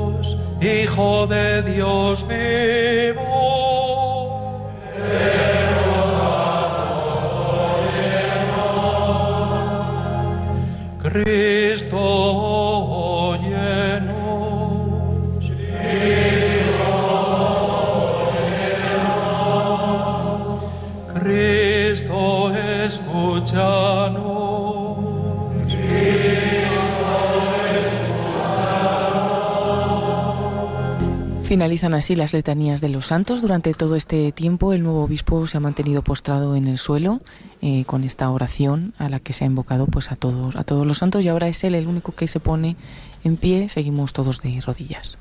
Escucha, Señor, nuestra oración para que al derramar sobre este tiervo suyo, siervo tuyo la plenitud de la gracia sacerdotal, descienda sobre él la fuerza de tu bendición. Por Jesucristo nuestro Señor. Ha sido el arzobispo ordenante principal. Ahora va a comenzar la imposición de manos. Sí, nos ponemos todos ahora en pie y por la imposición de manos, pues se consagra obispo a Monseñor Francisco Orozco. Eh, decir que son tres los obispos mm, ordenantes, eh, así lo establece el derecho canónico, deben de ser tres para que la consagración sea válida. En estos momentos eh, le imponen las manos el consagrante principal, don Francisco Javier Martínez, arzobispo de Granada. A continuación lo harán los otros dos obispos consagrantes. Sí, eh, Juan José Asenjo Peregrina, y don Demetrio eh, Fernández González, que es el obispo de Córdoba. Juan José, el obispo de Sevilla, arzobispo de Sevilla. Y se hace, pues, con este silencio, ahora mismo, toda la catedral de Guadix en silencio, mientras estos obispos consagrantes le han impuesto las manos. Después de ellos, lo harán acercándose sucesivamente, uno tras otro, todos los demás obispos que han podido acercarse a esta celebración, a esta Santa Misa, en la que está siendo consagrado obispo Monseñor Francisco Jesús Orozco. Uno tras otros se acercan, le imponen las manos durante unos instantes mientras invocan al, al Espíritu Santo. Es un, el momento más especial, lo más importante de, esta, de este rito. En el Evangelio y bueno, en, más bien en las cartas apostólicas vemos como eh, San Pablo pues consagra también a obispos con la imposición de manos, ¿no? Y esta imposición de manos también se utiliza en algunos otros eh, ritos, como también la, la confirmación, ¿no? Y es la transmisión de, del Espíritu Santo, en este caso, pues para, para ser consagrado obispo. El nuevo obispo continúa de rodillas, en, también rezando, mientras pues recibe la imposición de manos de todos estos obispos. En la ordenación sacerdotal también se utiliza este rito, la imposición de manos. Hoy recibe, digamos, la plenitud del, sacerdocio. Sí, el sacerdocio hay tres grados. El grado de diaconado, eh, que se dedica a la caridad. No, eh, no puede confesar el diácono ni, ni celebrar la Eucaristía, pero sí puede ni confirmar, sí puede realizar los otros sacramentos. Eh, el sacerdocio, el segundo grado, que es el sacerdote, que excepto confirmar, que es propio del, obispo, a no ser por delegación episcopal, pues poder realizar todos los sacramentos. Y bueno, pues el obispo tiene el grado sumo del sacerdocio, porque en él recae la misión de gobernar plenamente, de santificar plenamente y de enseñar plenamente. Estamos en este momento tan especial dentro del rito de consagración episcopal. Todos en la catedral están en silencio, está acompañando un poco el órgano. Y bueno, pues es un rito, el rito de la consagración episcopal largo, con, con varios momentos pues muy especiales. Hemos asistido pues a ese canto del Beni Creator, también a las letanías de los santos. Decir que en este silencio se hace muy presente toda la iglesia, ¿no? junto con esa entonación de las letanías, porque está presente en esta celebración, todas las celebraciones litúrgicas, pues eh, la iglesia entera, ¿no? la iglesia militante, somos nosotros, la iglesia celestial y la iglesia purgante. ¿no? Y nosotros participamos de la liturgia de la iglesia celestial, no debemos de olvidar que es una acción de Dios lo que celebramos ahora mismo, que Dios nos permite, pues, con los ritos y demás acciones, realizar, ¿no? Y se hace presente, muy presente esa liturgia celestial en este marco incomparable con este silencio y con todos los demás ritos. Han terminado todos los obispos de imponer las manos y a continuación le van a imponer el libro del Evangelio. Con el libro del Evangelio sobre su cabeza, abierto, eh, se realiza también eh, la oración de la plegaria de la ordenación. Empieza esta oración el consagrante principal, el arzobispo de Granada, y luego habrá un momento en el que todos los obispos con las manos juntas eh, hacen también una parte de esta plegaria. En este mismo momento le imponen ese libro del Evangelio, el Evangeliario, abierto por la mitad, encima de la cabeza. Vamos a imaginarnos a dos acólitos sujetando este libro, uno de cada lado, y él sigue de rodillas con ese libro sobre su cabeza. Dios y Padre de nuestro Señor Jesucristo Padre de misericordia y Dios de todo consuelo, que habitas en el cielo y te fijas en los humildes, que lo conoces todo antes de que exista. Tú estableciste normas en tu iglesia con tu palabra bienhechora. Desde el principio, tú predestinaste un linaje justo de Abraham. Nombraste príncipes y sacerdotes y no dejaste sin ministros tu santuario desde el principio del mundo, te agrada ser glorificado por tus elegidos. Infunde ahora sobre este tu elegido la fuerza que de ti procede, el espíritu de gobierno que diste a tu amado Hijo Jesucristo. Y él, a su vez, comunicó a los santos apóstoles, quienes establecieron la Iglesia como santuario tuyo en cada lugar, para gloria y alabanza incesante de tu nombre. Padre Santo, tú que conoces los corazones, concede a este servidor tuyo, a quien elegiste para el episcopado, que sea un buen pastor de tu santa grey y ejercite ante ti el sumo sacerdocio, sirviéndote sin tacha día y noche, que atraiga tu favor sobre tu pueblo y ofrezca los dones de tu santa iglesia, que por la fuerza del Espíritu que recibe como sumo sacerdote y según tu mandato, tenga el poder de perdonar pecados, que distribuya los ministerios y los oficios según tu voluntad y desate todo vínculo conforme al poder que diste a los apóstoles. Que por la mansedumbre y la pureza de su corazón te sea grata su vida como sacrificio de suave olor. Por medio de tu Hijo Jesucristo, por quien recibes la gloria, el poder y el honor con el Espíritu en la Santa Iglesia, ahora y por los siglos de los siglos. Ha finalizado esta plegaria de consagración. Continuamos con la unción del Santo Crisma. Sí, el Santo Crisma que también es un rito pues muy señalado, muy significativo en la tanto en la consagración episcopal como sacerdotal, también como en la confirmación. En una tradición pues, que se arraiga desde el Antiguo Testamento, aquellos elegidos por Dios, reyes, profetas y sacerdotes, eran ungidos con el santo óleo, pues signo del Espíritu Santo. Cristo es ungido en su bautismo cuando sobre él baja en forma de paloma el Espíritu Santo. Invitan a todos a sentarse. Eh, el nuevo obispo que ha estado de rodillas con ese evangeliario sobre su cabeza, después se ha puesto en pie y se ha vuelto a poner de rodillas más cerca del arzobispo consagrante principal, el arzobispo de Granada, que ahora es el que le unge las manos. Las manos, eso es. En este momento pues está cogiendo ese crisma le unge la frente. Sí, le está haciendo la cruz sobre la cabeza. Derrame sobre ti el bálsamo de la unción y con sus bendiciones te haga abundar sus frutos. De nuevo en pie el nuevo obispo después de haber sido ungido con el santo crisma y ahora se le va a hacer entrega de algunos signos del ministerio episcopal. Recibirá el evangelio, el anillo, la mitra y el báculo sí podríamos decir que ya es obispo que ahora lo que se le entrega son esos signos que le identifican como tal, ¿no? El báculo, eh, se entrega el, Evangelio como aquel que tiene la misión de enseñar, de evangelizar, que lo haga con deseo, destruir y con paciencia. El arzobispo, eh, un señor se está lavando las manos ¿no? después de, de ungir con el crisma. Recordemos que el crisma es un óleo de aceite de oliva con aromas que el obispo eh, consagra el día de la misa crismal, el jueves santo o en algún día de la, de la Semana Santa. Aquí en Guadix lo hacemos particularmente el martes santo por la mañana. De nuevo se pone de rodillas para comenzar pues esta entrega ¿no? de los signos. Recibe el Evangelio y proclama la palabra de Dios con deseo de instruir y con toda paciencia.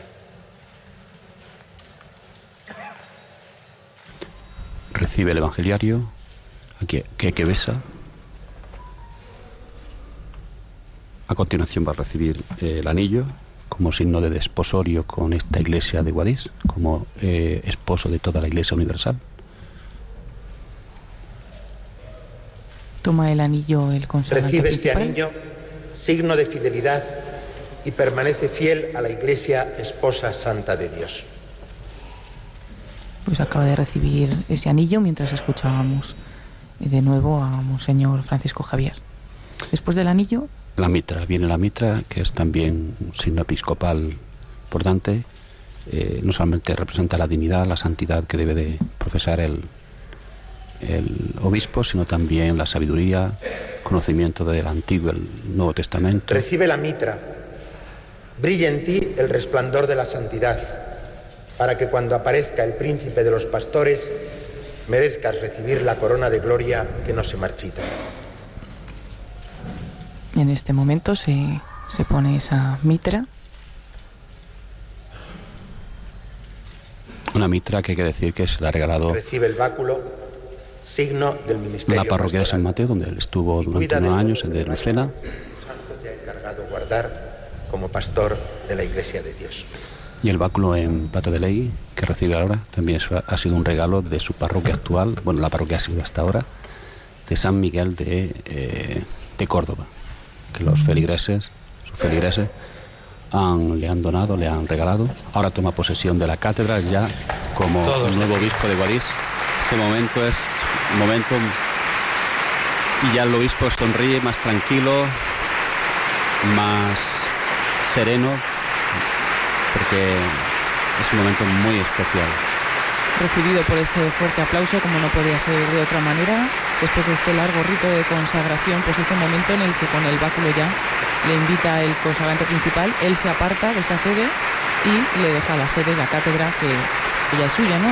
A Monseñor Fran- eh, Francisco Orozco, ya obispo de Guadix, se le ve muy emocionado, es una persona humilde, sencilla. La mitra tiene bordado, una mitra preciosa, tiene bordado en el frontal el pelícano de su escudo. Y los detalles del báculo no los hemos podido ver todavía, a ver si nos permite. Sí, aquí además ha sido pues un aplauso de júbilo que también le acompañan las campanas de la catedral, también en todo Guadix ahora, pues ya pueden saber que, que tiene nuevo obispo, ya ha sido consagrado obispo Monseñor Jesús, Francisco Jesús Orozco y además pues ya ha tomado posesión ¿no? de esta cátedra, de la catedral de, de Guadix. En este momento pues se ha puesto ya en pie, después de ese momento tan emotivo, sentado eh, con el báculo, con todos los signos episcopales que acaba de recibir y pues recibiendo el aplauso de todos los presentes, obispos, eh, sacerdotes, de todos los fieles asistentes, tanto de Guadix como de Córdoba. Un momento de mucha emoción y ahora se ha puesto en pie y ya pues eh, uno a uno pues van acercándose los obispos con celebrantes, van eh, dándole un abrazo, unas palabras también pues de, enhorabuena y de bienvenida a esta diócesis. También eh, pues lo están haciendo ahora mismo, ¿no? Todos estos obispos. Después eh, probablemente haya también como una representación de la diócesis que también suba pues a darle un poco la, la bienvenida. Eh, como suele como suele ser no algún miembro del, mm, de los bueno algunos sacerdotes algún miembro también de vida consagrada jóvenes familias Sí. Luego al final normalmente el obispo se recibe a las personas y bueno, suele ser un, acto largo pero muy emotivo, muy bonito, en el que la gente, familiares, conocidos, feligreses, eh, nuevos fieles de esta diócesis se acercan a saludar al obispo por primera vez. Decir que el báculo representa pues ese signo de pastor, ¿no? Eh, como el salmo que hemos eh, leído hoy, que se leerá mañana también, pues invoca a Dios, pastor de Israel, ¿no? Eh, atiéndenos, ¿no? Viene a decir el Salmo y Dios nos atiende a través pues, de nuestros pastores, que son los obispos, que son los obispos y a quien debemos, por los que debemos rezar mucho, debemos de obedecer, importante que para un buen pastoreo del obispo también haya una buena disposición de la grey. Y bueno, el báculo representa eso, el buen pastor que guía a su rebaño, pues como dice la liturgia y nos dice la Sagrada Escritura, hacia fuentes tranquilas, hacia mm, prados verdes, ¿no? donde encontrar, nos decía también don Francisco Javier, pues esa esperanza subversiva, esa vida subversiva, ¿no?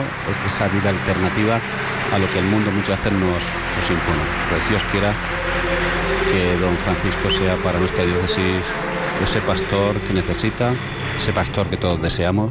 Yo creo que sí, yo pienso que va a ser un hombre cercano, sencillo y que va a saber gobernar. Tiene grandes retos, que también lo ha señalado don Francisco eh, Javier en la homilía, el despoblamiento de nuestra zona, el empobrecimiento de la agricultura y demás, la pérdida de fe de mucha gente. Bueno, tiene varios retos, pero yo creo que va a tomar el, el testigo que le dejaron sus antecesores, don Juan, don Ginés, más inmediatos antecesores y va a ser un gran obispo para nuestra diócesis. ayer estuvimos con algunos conocidos de él, bueno, muy cercanos, también amigos que vinieron eh, directamente con él desde Córdoba y nos comentaban pues lo cercano que es, eh, buena persona, ¿no? Y, y bueno, allí deja un, buen hueco, pero estaban contentos ¿no? por, por, esta consagración episcopal y por toda la tarea que puede desempeñar aquí. Y decir, bueno, se ha escuchado otro como fuerte aplauso, no me ha alcanzado muy bien la vista, pero me ha parecido que ha sido en el momento del abrazo como señor Ginés García Beltrán, que al final pues es su antecesor más inmediato y también pues conocido por todos en la diócesis. Aquí muy amado. Aquí tenemos el corazón partido porque, bueno, eh, ya don Francisco cierra esa herida que estaba muy abierta de, un gran pastor que hemos tenido, un gran obispo. Ahora pasan a saludarle pues personas, ¿no? feligreses, eh, laicos. Ha pasado el, párroco de Huesca, una gran parroquia, una ciudad importante de la diócesis.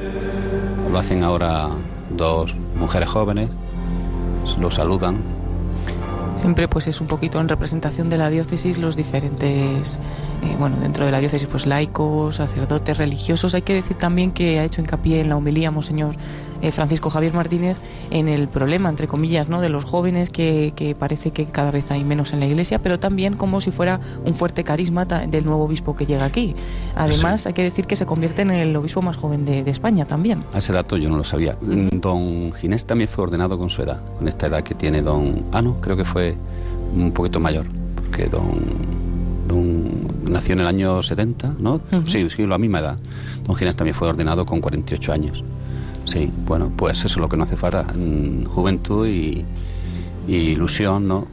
Personas con capacidad y con fuerza para evangelizar en una época, como dice Santa Teresa de Jesús, ahora pasan los religiosos, pasa el hermano eh, Hermenigildo Fosor, una orden religiosa que se encarga de la misericordia, de enterrar a los difuntos, y la hermana Socorro, que es de la orden de mm, misioneras de Cristo sacerdote, tienen ese carisma de ayudar y cuidar de los sacerdotes, se encargan de la casa, eh, de la Casa de Espiritualidad de Guadix, de la Casa de Ejercicio de Guadix. Eh, y bueno, pues pasan a saludar al obispo en representación de, de las órdenes religiosas de nuestra diócesis con todos los que, que, han subido, los ha recibido él sentado en la cátedra y con todos se detiene unos minutos, eh, habla con ellos, pues se dan un apretón de manos, habla con una familia, ¿no? Y es como sus primeros momentos, ¿no? Cerca de, esta diócesis en la que pues ahora... Una familia con sus chiquillos, eh, uno más pequeño, uno más grande. El obispo, el arzobispo también ha hecho mención particular, se ha, parado, ¿no? A hablar de, del matrimonio como algo que, está, no, no, no, no recuerdo la palabra concreta, pero que está muy deteriorado, ¿no? La institución del matrimonio Sí, pues justamente este matrimonio con dos, con dos hijos eh, acaban de, saludar también al nuevo obispo que trabajará sin duda mucho también con las familias y con, y con los matrimonios. Así ha finalizado pues como este encuentro con la representación de la diócesis. Ahora ya don Francisco Jesús como obispo de esta diócesis de Guadix va, va a pasar a presidir la Eucaristía que estaba presidiendo hasta ahora el arzobispo de Granada y continúa con la presentación de las ofrendas decir y en la ofrenda se representa un poco esos dones de Dios que recibimos de Dios y que van a formar parte de, ese misterio de la Eucaristía. También en la ofrenda se hace muchas veces la colecta, ¿no? Es común hacer la colecta, que se expresa la caridad. Junto con el báculo que le han regalado al obispo eh, la, la, parroquia de San Miguel, estos datos nos lo aporta la voluntaria de Radio María Amelia Pérez Várquez, que fue responsable de la provincia de Córdoba a muchos años, eh, pues al comienzo de Radio María, nos dice que también junto con el báculo, por el dinero recaudado para, la confección de este báculo, un gran báculo eh, confeccionado en los talleres de Córdoba, pues viene también un dinero para Cáritas, en la parroquia, en esa comunión de bienes que hay entre la iglesia, entre la iglesia celestial, militante, y también entre las iglesias pues, las distintas diócesis, que hay una comunión de bienes, pues esa parroquia ha querido que don, Francisco Orozco pues atienda a los pobres, que es una misión que se le encomienda, pues con esa cantidad de dinero que aportan esa parroquia. ese obsequio de la diócesis de Córdoba para la diócesis de Guadix para ayudar a los más necesitados, como otra obra también pues importantísima de, de la Iglesia y por tanto del obispo. Y además creo que también le han regalado unas reliquias de los santos mártires de, de Córdoba.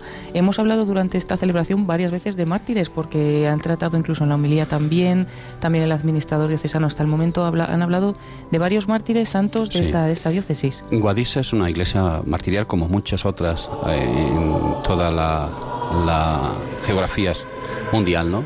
Eh, empezando por el mismo obispo, eh, San Torcuato, por mi primer obispo. Luego tenemos a- también a San, Fandila, que fue martirizado, obis- eh, sacerdote de aquí de Guadix, de la parroquia de San Miguel. Eh, en el siglo IX fue martirizado en Córdoba. Y también, pues, tenemos a San Francisco Serrano, natural de Güeneja, de una población de la diócesis, que fue martirizado en el Japón, creo que en el siglo XVI. Y también tenemos al obispo Medina Olmos, más reciente, martirizado en la Guerra Civil Española.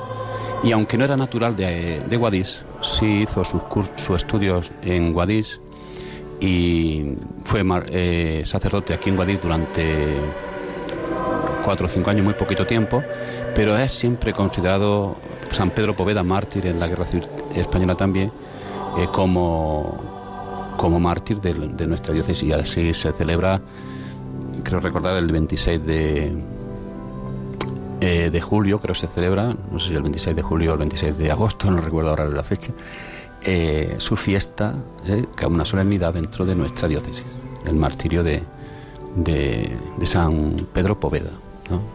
Y también pues tenemos a Santo Marcos Criado, mm, que es mártir, también es natural de, viene de Andújar, y como trinitario a evangelizar a los moriscos y es martirizado en la parroquia que, pues, que yo llevo al cargo, en La Peza, donde se le tiene muchísima devoción. Es también una vida muy ejemplar, muy, muy atrayente. Pues continúa la Santa Misa, ha finalizado el canto Jesús Alegría de los Hombres y comienza la oración de las ofrendas y se ha hecho la oración ahora y ya vamos a escuchar al nuevo obispo. En este momento, en este momento está haciendo esa, ese ofrecimiento, esa oración de, de las ofrendas y ya es Monseñor eh, Francisco Jesús Orozco el que pasa a hacer eh, esta, esta ofrenda y ya también va a pasar a presidir la, la Santa Misa. Así que dentro de muy poco vamos a escuchar ya su voz. El cáliz con el que celebra es, una, es un regalo de la diócesis. Se ha también eh, realizado para la ocasión como regalo de la diócesis al nuevo obispo. ¿no? Y esta es su primera misa en nuestra diócesis. Con alegría y gozo, pues participamos en ella. En estos momentos están preparando el incienso y el nuevo obispo va a incensar el altar con, con las ofrendas. Recordamos a todos los oyentes de Radio María cuando son la una y seis minutos, la una y cinco minutos de la tarde, las doce y cinco en Canarias, que seguimos retransmitiendo esta Santa Misa desde la Catedral de Guadix.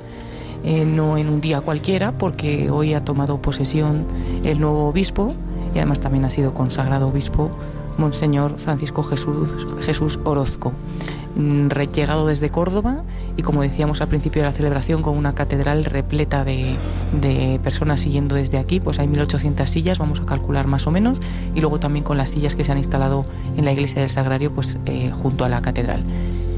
Llega en un día muy señalado, don Francisco, porque hoy es día 22.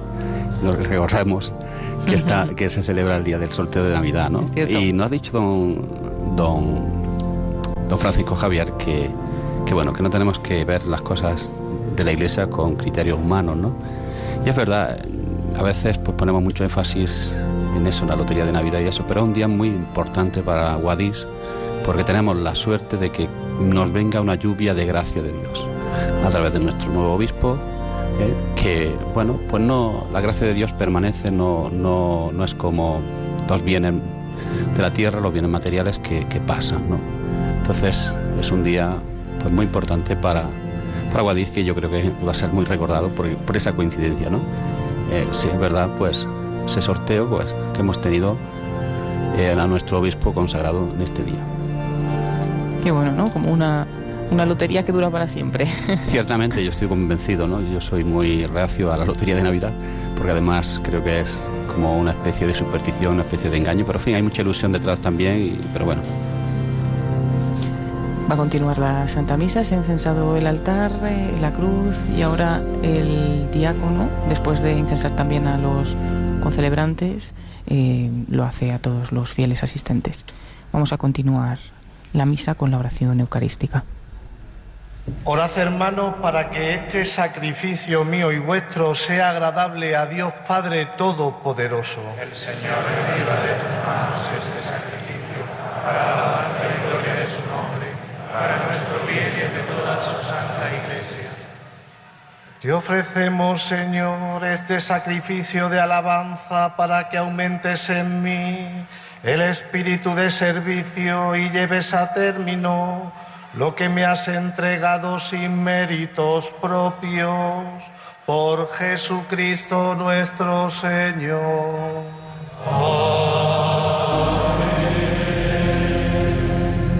Comienza el prefacio de órdenes, que es muy hermoso, síganlo, porque es precioso. Levantemos el corazón. Lo tenemos levantado hacia el Señor. Demos gracias al Señor nuestro Dios. Es justo y necesario.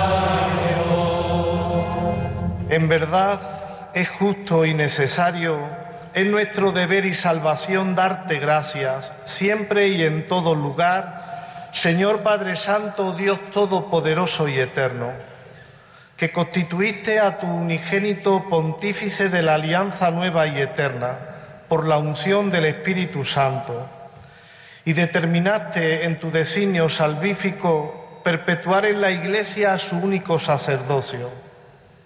Él no solo confiere el honor del sacerdocio real a todo su pueblo santo, sino también con amor de hermano elige a hombres de este pueblo para que por la imposición de las manos participen de su sagrada misión.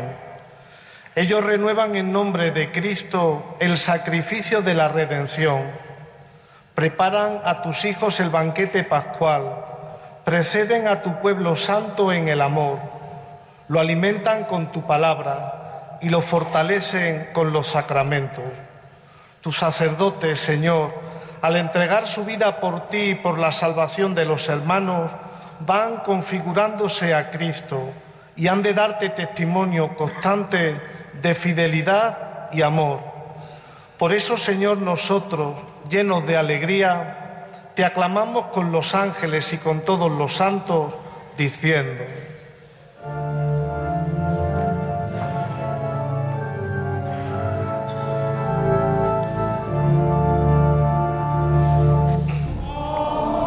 La coral entona ahora el santo de también la misa pontifical de Perosi.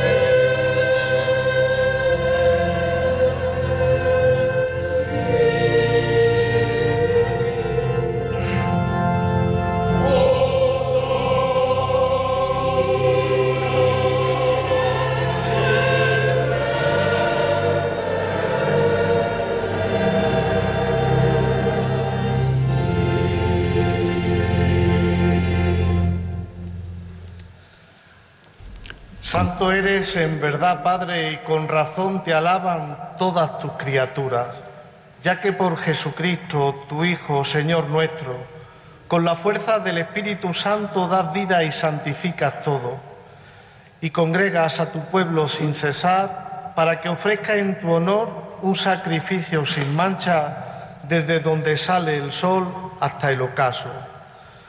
Por eso, Padre, te suplicamos que santifiques por el mismo Espíritu estos dones que hemos separado para ti, de manera que se conviertan en el cuerpo y la sangre de Jesucristo, Hijo tuyo y Señor nuestro, que nos mandó celebrar estos misterios. Porque Él mismo, la noche en que iba a ser entregado, tomó pan y dando gracias te bendijo, lo partió y lo dio a sus discípulos diciendo, Tomad y comed todos de él, porque esto es mi cuerpo, que será entregado por vosotros.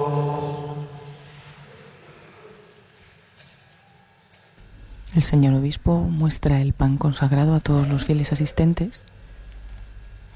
El cuerpo de Cristo lo deja sobre la patena y lo adora con la genuflexión. Todos podemos adorar desde nuestra casa. Del mismo modo, acabada la cena, tomó el cáliz.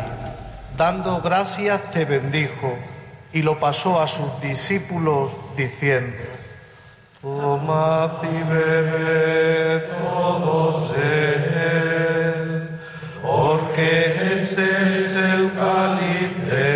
sangre, sangre de la alianza nueva y eterna, que será derramada por vosotros y por muchos para el perdón de los pecados. Haced esto en conmemoración mía. Ahora muestra el cáliz con la sangre de Cristo. Adoramos también ahora. En este momento lo adora el obispo y todos con, con la genuflexión. Este es el sacramento de nuestra fe. Anunciamos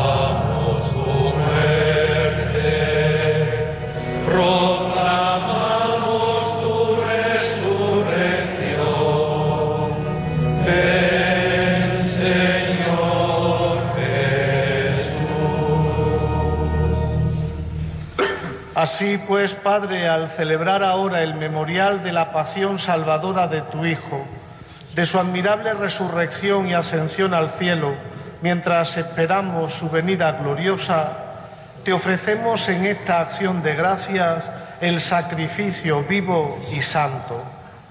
Dirige tu mirada sobre la ofrenda de tu iglesia y reconoce en ella la víctima por cuya inmolación quisiste devolvernos tu amistad, para que fortalecidos con el cuerpo y la sangre de tu Hijo y llenos de su Espíritu Santo, formemos en Cristo un solo cuerpo y un solo espíritu.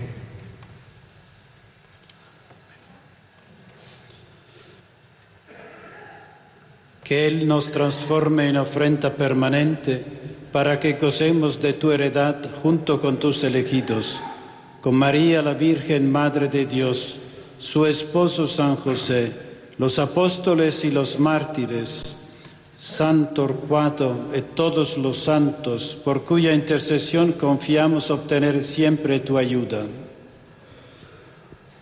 Te pedimos, Padre, que esta víctima de reconciliación traiga la paz y la salvación al mundo entero. Confirma en la fe y en la caridad a tu iglesia peregrina en la tierra, a tu servidor el Papa Francisco, a mi hermano Francisco Jesús, obispo de esta iglesia de Guadix, a mí, indigno siervo tuyo, al orden episcopal, a los presbíteros y diáconos y a todo el pueblo redimido por ti. Ha sido don Demetrio Fernández. Atiende los deseos y súplicas de esta familia que has congregado en tu presencia. Reúne en torno a ti, Padre misericordioso, a todos tus hijos dispersos por el mundo, a nuestros hermanos difuntos y a cuantos murieron en tu amistad. Recíbelos en tu reino, donde esperamos gozar todos juntos de la plenitud eterna de tu gloria, por Cristo Señor nuestro, por quien concedes al mundo todos los bienes. Por Cristo, con Él y en a ti Dios Padre Omnipotente, en la unidad del Espíritu Santo,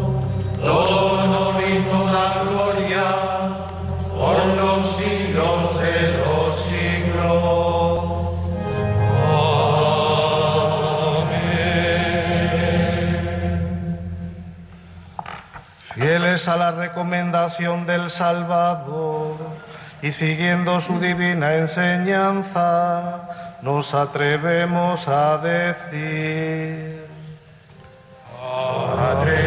Nuestro que estás en el cielo, santificado sea tu nombre. Venga a nosotros tu reino. Hágase tu voluntad en la tierra como en el cielo.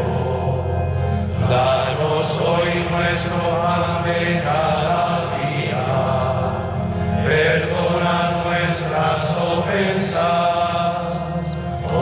también nosotros perdonamos a los que nos ofenden.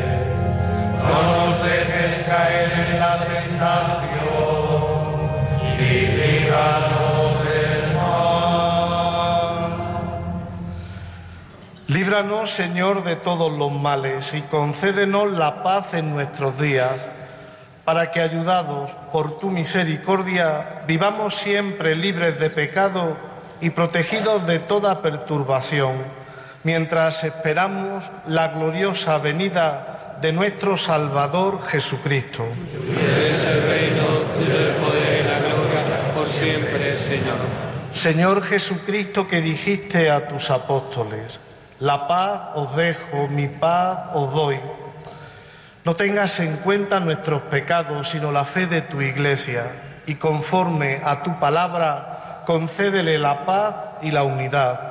Tú que vives y reinas por los siglos de los siglos. Amén. La paz del Señor esté siempre con vosotros. Y con tu espíritu. Daos fraternalmente la paz. Invitar a compartir un gesto de paz. También nosotros pues em, lo enviamos por las ondas a nuestros oyentes de Radio María que están siguiendo esta Santa Misa desde la Catedral de Guadix. Estamos retransmitiendo desde las 11 de la mañana y seguro que hay muchos monasterios y conventos conectados, pero uno de ellos, porque nos han mandado un mensaje, las- el Monasterio de la Santísima Trinidad de Baza, las Madres Dominicas, que son las madrinas del grupo de, de voluntarios de, De- Baza. sí. Así que les mandamos un saludo y también nuestra paz. A ellas y a todos los que están siguiendo esta retransmisión a través de, de Radio María. Y también del TV13, que creo que se está emitiendo En las imágenes. Entona ahora el coro, la coral, eh, la Agnus Dei, también de la misa pontifica- pontifical de Perosi.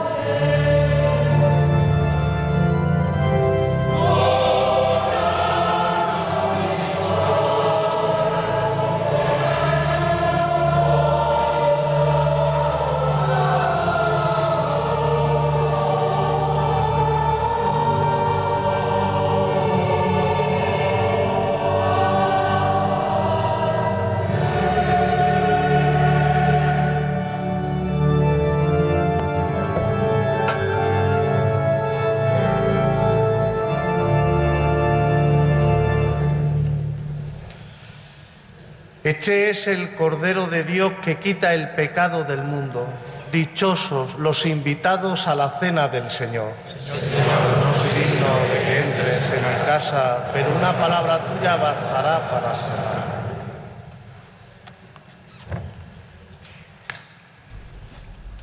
El nuevo obispo se dispone a comulgar y a continuación lo harán los obispos concelebrantes y a la vez que los obispos concelebrantes que han concelebrado en torno al altar. Eh, don Javier, en este caso ocupa ya, pues no ocupa la presidencia, el obispo de Córdoba, don Demetrio, y el, el nuncio del apostólico, Renzo Fratini, y el obispo arzobispo de Sevilla, Juan José Asenjo. Comulgan y a continuación irán comulgando los demás obispos, irán pasando por el altar, a la vez que también comulgan el pueblo cristiano de manos del obispo y de sacerdotes que impartirán la comunión a lo largo de toda la asamblea, de toda la catedral, que hay que decir que está repleta, las imágenes que nos van mostrando la televisión, pues muestra eh, la iglesia, dicen unos amigos míos, eh, pues que no cabe un alfiler, ¿no? a rebosar, está llena. Está plena. Y ahora también pues muchos de los sacerdotes y diáconos se distribuyen por estas naves de la catedral para repartir la comunión a todos los asistentes. Vamos a ofrecer también nosotros la comunión espiritual para todos aquellos que estáis siguiendo esta retransmisión pues desde casa y no podéis acercaros ahora a recibir a Jesús de una manera sacramental, vamos a hacer una oración para recibirlo de manera espiritual.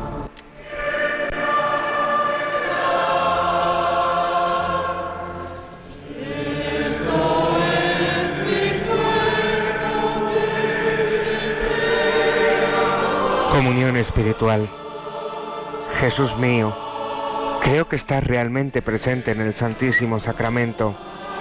Te amo sobre todas las cosas y te deseo en el interior de mi alma. Ya que en este momento no puedo recibirte sacramentalmente, ven al menos espiritualmente a mi corazón. Estando dentro de mí, yo te abrazo y me uno todo a ti. No permitas nunca que me separe de ti.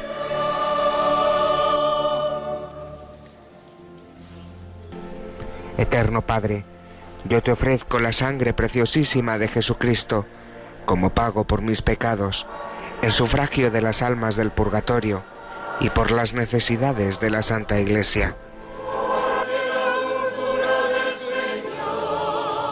Podemos seguir el canto, que su letra nos invita a recibir con unción y con amor la Sagrada Comunión, ¿no? porque el canto no va desligado de la celebración de la liturgia, sino que, que lo acompaña y lo enriquece. Esa melodía, esa, música, la letra, esas voces tan hermosas, pues nos ayuda a comulgar con, con mayor unción que sea espiritualmente.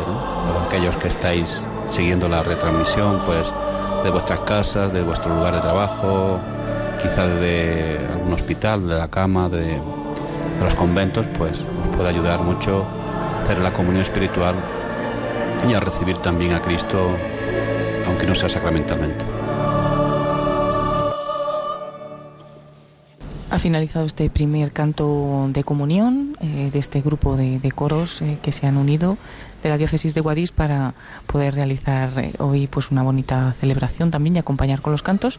Hemos escuchado Esto es mi cuerpo de Celada y está previsto que ahora canten en Verum de, de Mozart.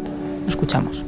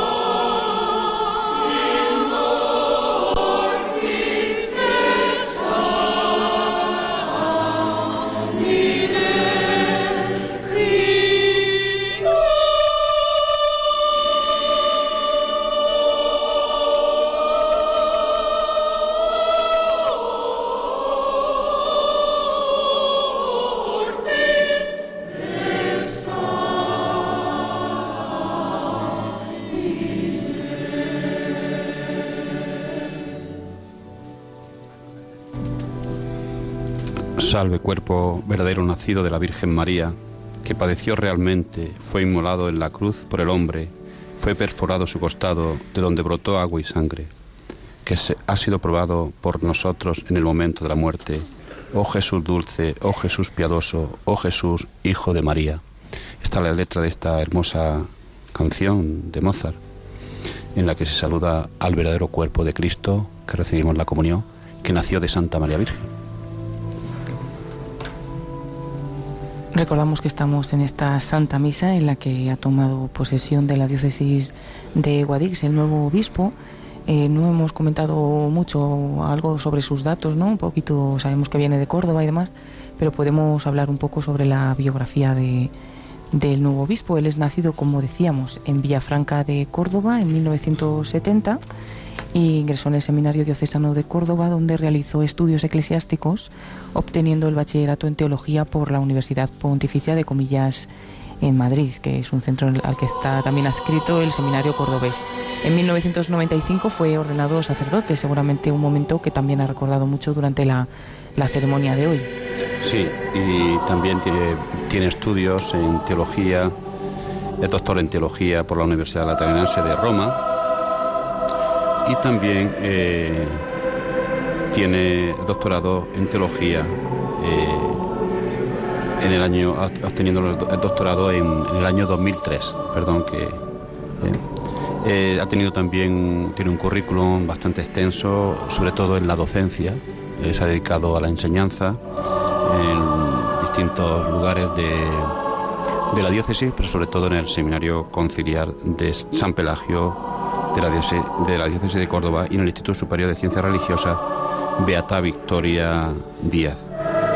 Asimismo, pues ha impartido en estos lugares la asignatura de liturgia, perdón, fenomenología de las religiones e historia de las religiones, que es una asignatura muy difícil, y la, escatología.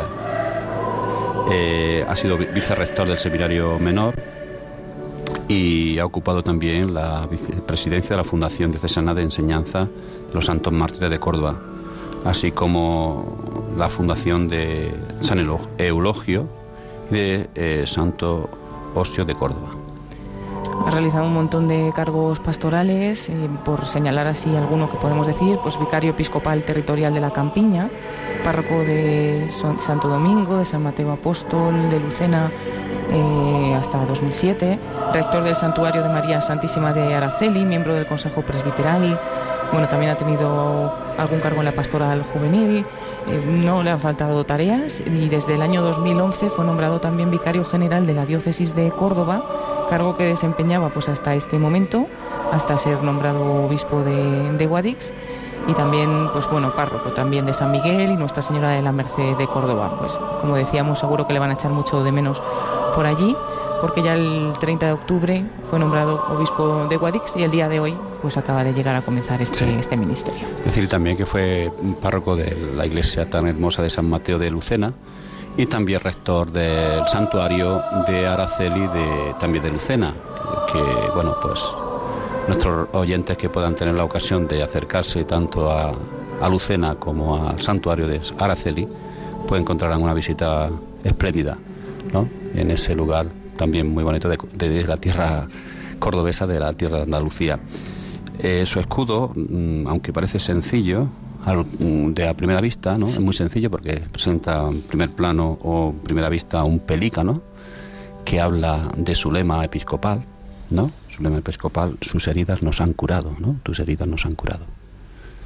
Ahora mismo hay un gran silencio en, la catedral, después de haber entonado el Pangis Angelicus, un silencio que nos invita a, la acción de gracias y seguramente que pues tendremos eh, después, no sé si después de la oración, tendremos unas palabras de... sí. Se espera en un primer momento que recorra las naves de la catedral, acompañado por dos obispos, y bendiciendo a todos los presentes y luego que dedique esas primeras palabras como obispo de la diócesis pues a, todos los asistentes.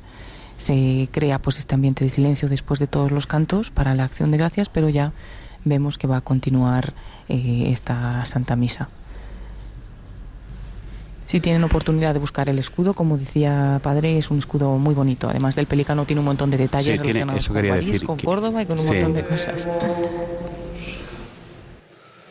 Te pedimos, Señor, que realices plenamente en nosotros el auxilio de tu misericordia y nos hagas ser compasivos de tal modo que en todas nuestras obras podamos agradarte.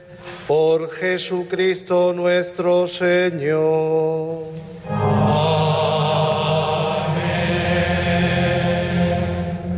Ahora el nuevo obispo recibirá de nuevo la mitra y el báculo y con ello, eh, acompañado de dos Nuestro obispos, como decíamos, recorre la, la catedral. Nos lo avisan aquí también por los micrófonos. Y bueno, también es un momento emotivo porque vamos a verle un poquito de cerca a todos. Se hace presente nuestro nuevo pastor.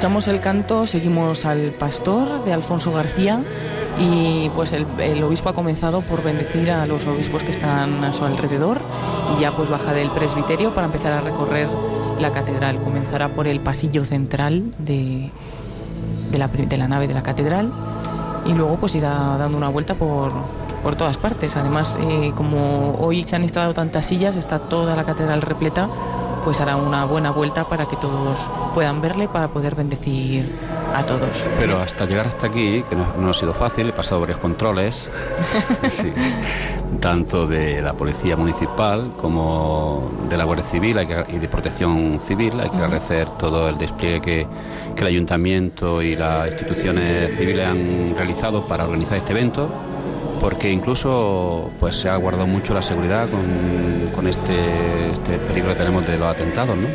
Bueno, se, se ha guardado mucho. Y luego también muchos voluntarios que había en la catedral se ha organizado muy bien el evento. Se ha puesto una serie de pasillos, una serie de, de- de- se ha instalado la silla de tal manera que, que facilita mucho el acceso, ¿no? Eh, lo de los controles es un poquito en broma porque enseguida pues, la gente muy amable te deja pasar. Y más cuando le dices que vas a retransmitir la misa por Radio María. Entonces ya eso es una puerta abierta, ¿no?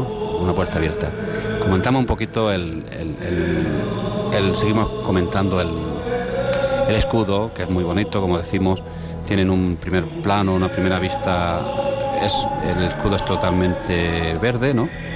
El fondo tiene- verde. Sí, y tiene un pelícano. El pelícano, pues siempre en la tradición cristiana se ha visto como imagen de Cristo que se inmola por, por sus polluelos, los, hijos, los, fieles, los, hombres, y se inmola pues eh, brotando de su costado agua y sangre, son los sacramentos del bautismo de la Eucaristía, de, los que nacen la, la- la iglesia. ¿no? Lo mismo hace el pelícano, se pica el, se ha creído que se picaba el, pecho para alimentar a sus polluelos. Y luego tiene una serie de, motivos muy que recoge pues eso, cosas de su pueblo, cosas de su de su Córdoba natal y que es no y de su ahí vemos como el obispo va paseando pasando por ese pasillo que han dispuesto para que se agilice la bendición y los sus feligreses y sus ¿no? sus paisanos pues le aplauden efusivamente ¿no? el obispo con alegría la gente también con mucha efusión pues le aplauden, le saludan, quieren quedárselo, como quería quedarse María Magdalena al Señor, en aquel episodio de, de la aparición del Señor a, a María Magdalena en, en el sepulcro, cerca del sepulcro. Eh, continuamos un poquito comentando, ¿no? El- Sí, a mí me ha llamado la atención, por ejemplo, las agujas, porque de fondo del pelícano se ve como la Eucaristía, ¿no? De color amarillo, como también como el sol, eh, y unas agujas eh, cruzadas en forma de cruz. Entonces son unas agujas que están también en el escudo del pueblo natal del obispo Sí. y que además pues se expresan pues como el cirujano divino que ha cosido en su propio cuerpo las heridas, ¿no? Exactamente. Todo esto hace alusión a su lema, ¿no? Sus heridas nos han curado, ¿no? No debemos de olvidar que ha tomado este lema de tomado de la carta de la segunda carta de San Pedro.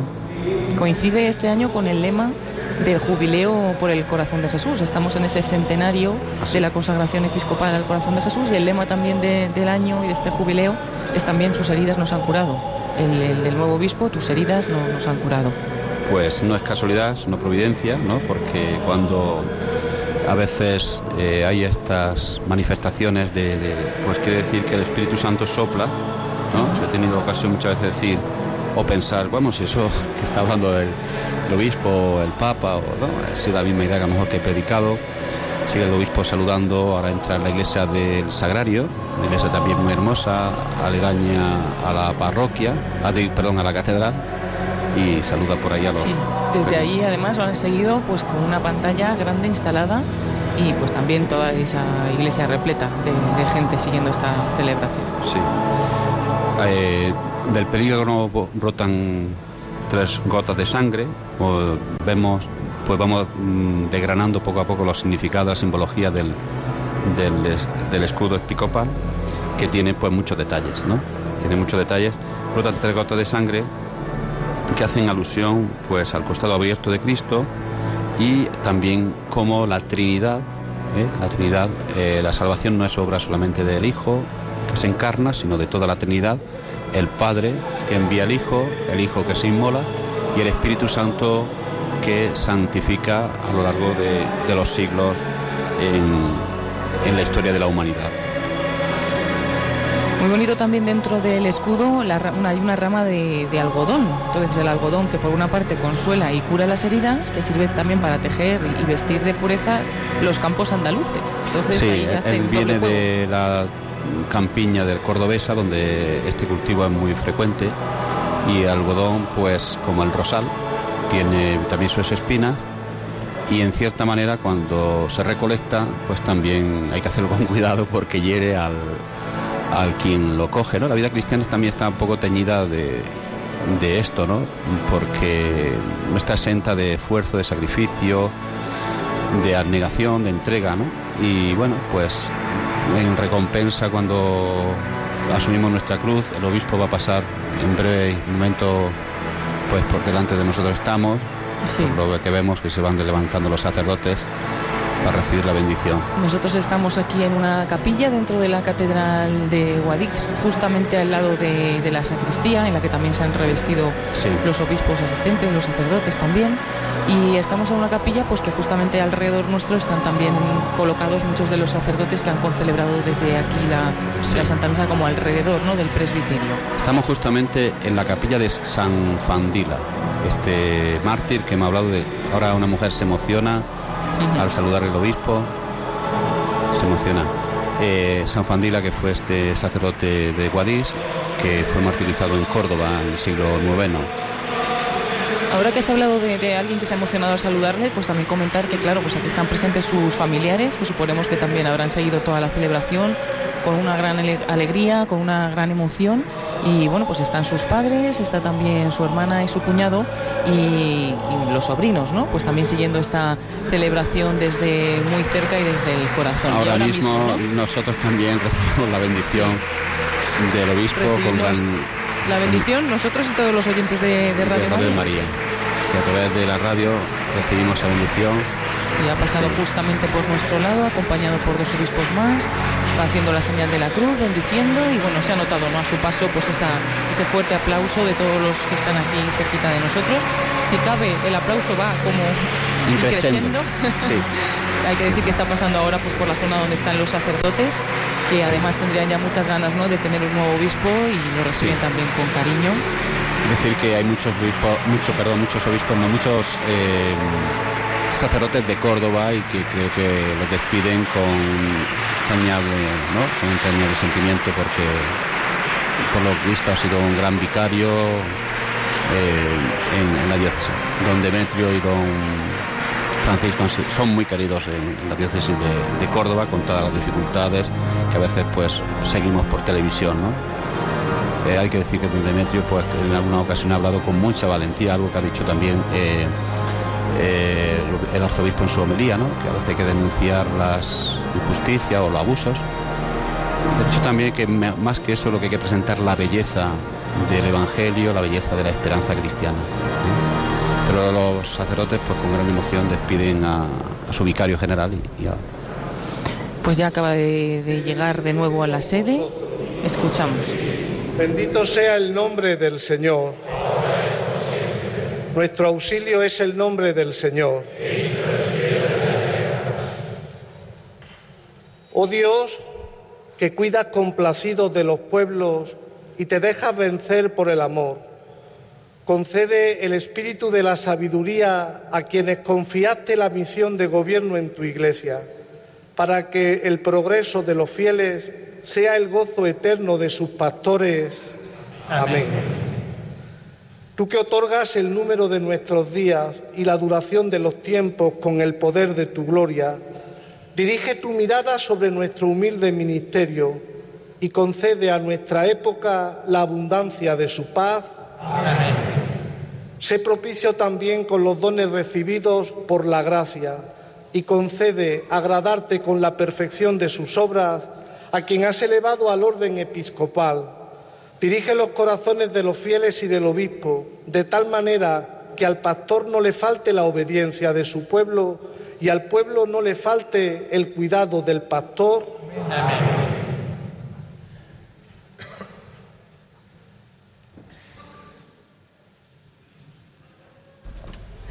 Hemos escuchado estas palabras de bendición y ahora pues eh, esperamos escucharle también al nuevo obispo que se, que se dirija a todos los Creo presentes. que va a impartir la bendición ahora, la primera vez que imparte la bendición en nuestra diócesis. Le han dado el báculo. y la bendición de Dios Todopoderoso, Padre, Hijo y Espíritu Santo descienda sobre vosotros y os acompañe siempre. Amén. Y ahora le pasan la carpeta. Sí, ahora. Va a ser- Pueden sentarse un momento. Ahora ya sí vamos a escuchar a nuestro obispo, flamante obispo. Eh, Guadix es una diócesis que mm, ordena obispos. Porque muchos obispos pasan por aquí y luego van a otra diócesis. Qué bueno. He aquí que vengo para hacer tu voluntad. El autor de la carta a los hebreos nos ha situado en la atmósfera propicia para poder vivir en la obediencia de Cristo nuestra propia vocación cristiana. Hoy, este es el mejor contexto para rumiar en el corazón de la liturgia cristiana mi envío como sucesor de los apóstoles a servir a la Iglesia. Aquí estoy para hacer tu voluntad. El santo Papa Juan Pablo II describía la misión de los obispos, ser obreros en la mies de la historia del mundo con la tarea de curar, abriendo las puertas del mundo al señorío de Dios, a fin de que se haga la voluntad de Dios en la tierra como en el cielo. Y nuestro ministerio se describe como cooperación a la misión de Jesucristo, como participación en el don del Espíritu Santo que se le dio a él en cuanto Mesías, el Hijo ungido de Dios. El ministerio episcopal solo se comprende a partir de Cristo, la fuente del único y supremo sacerdocio, del que el obispo es partícipe. Por tanto, el obispo, decía el santo pastor, se esforzará en adoptar un estilo de vida que imite la kenosis de Cristo, siervo, pobre y humilde, de manera que el ejercicio de su ministerio pastoral sea un reflejo coherente de Jesús, siervo de Dios, y lo lleve a ser como Él, cercano a todos, desde el más grande al más pequeño. Lo decía también San Juan de Ávila, maestro de santos y doctor de la Iglesia. No son llamados a obispos para su provecho, no para riquezas, no para regalos, sino para trabajar en lo exterior y cuidados en lo interior, y no de cualquier cosa, sino de la más importante, cual es la gloria de Dios. El Papa Francisco, al inicio de su pontificado, en un encuentro con los nuncios y delegados pontificios del mundo, les ofrecía el papel de un obispo hoy en cuatro notas bien concretas que yo pido al Señor poder vivir en el ministerio que acabo de recibir. Que los obispos sean pastores cercanos a la gente, padres y hermanos, que sean amables, pacientes y misericordiosos. Que amen la pobreza, tanto la interior que hace libres para el Señor, como la exterior que es sencillez y austeridad de vida. Que no tengan una psicología de príncipes, que sean pastores con olor a oveja, que se alejen del carrerismo fácil y sean humildes, mansos y estén al servicio del pueblo para que no se conviertan en lobos rapaces. Nos invitan también a andar este camino las lecturas que se han proclamado en la Eucaristía del cuarto domingo de Adviento, lecturas que nos traen la Navidad, que es Jesucristo, Navidad que viene de las manos de María, siempre Virgen, modelo de servicio en la caridad a todos los hombres en el misterio de la visitación a su pariente. Isabel ha experimentado la indignidad ante tan magno acontecimiento. Ella, débil, anciana y pobre, se desconcierta ante la visita de su Señor en el sagrario virginal e inmaculado de su prima María. Es la pequeñez del barro ante la grandeza de la luz. ¿Quién soy yo para que me visite la madre de mi Señor?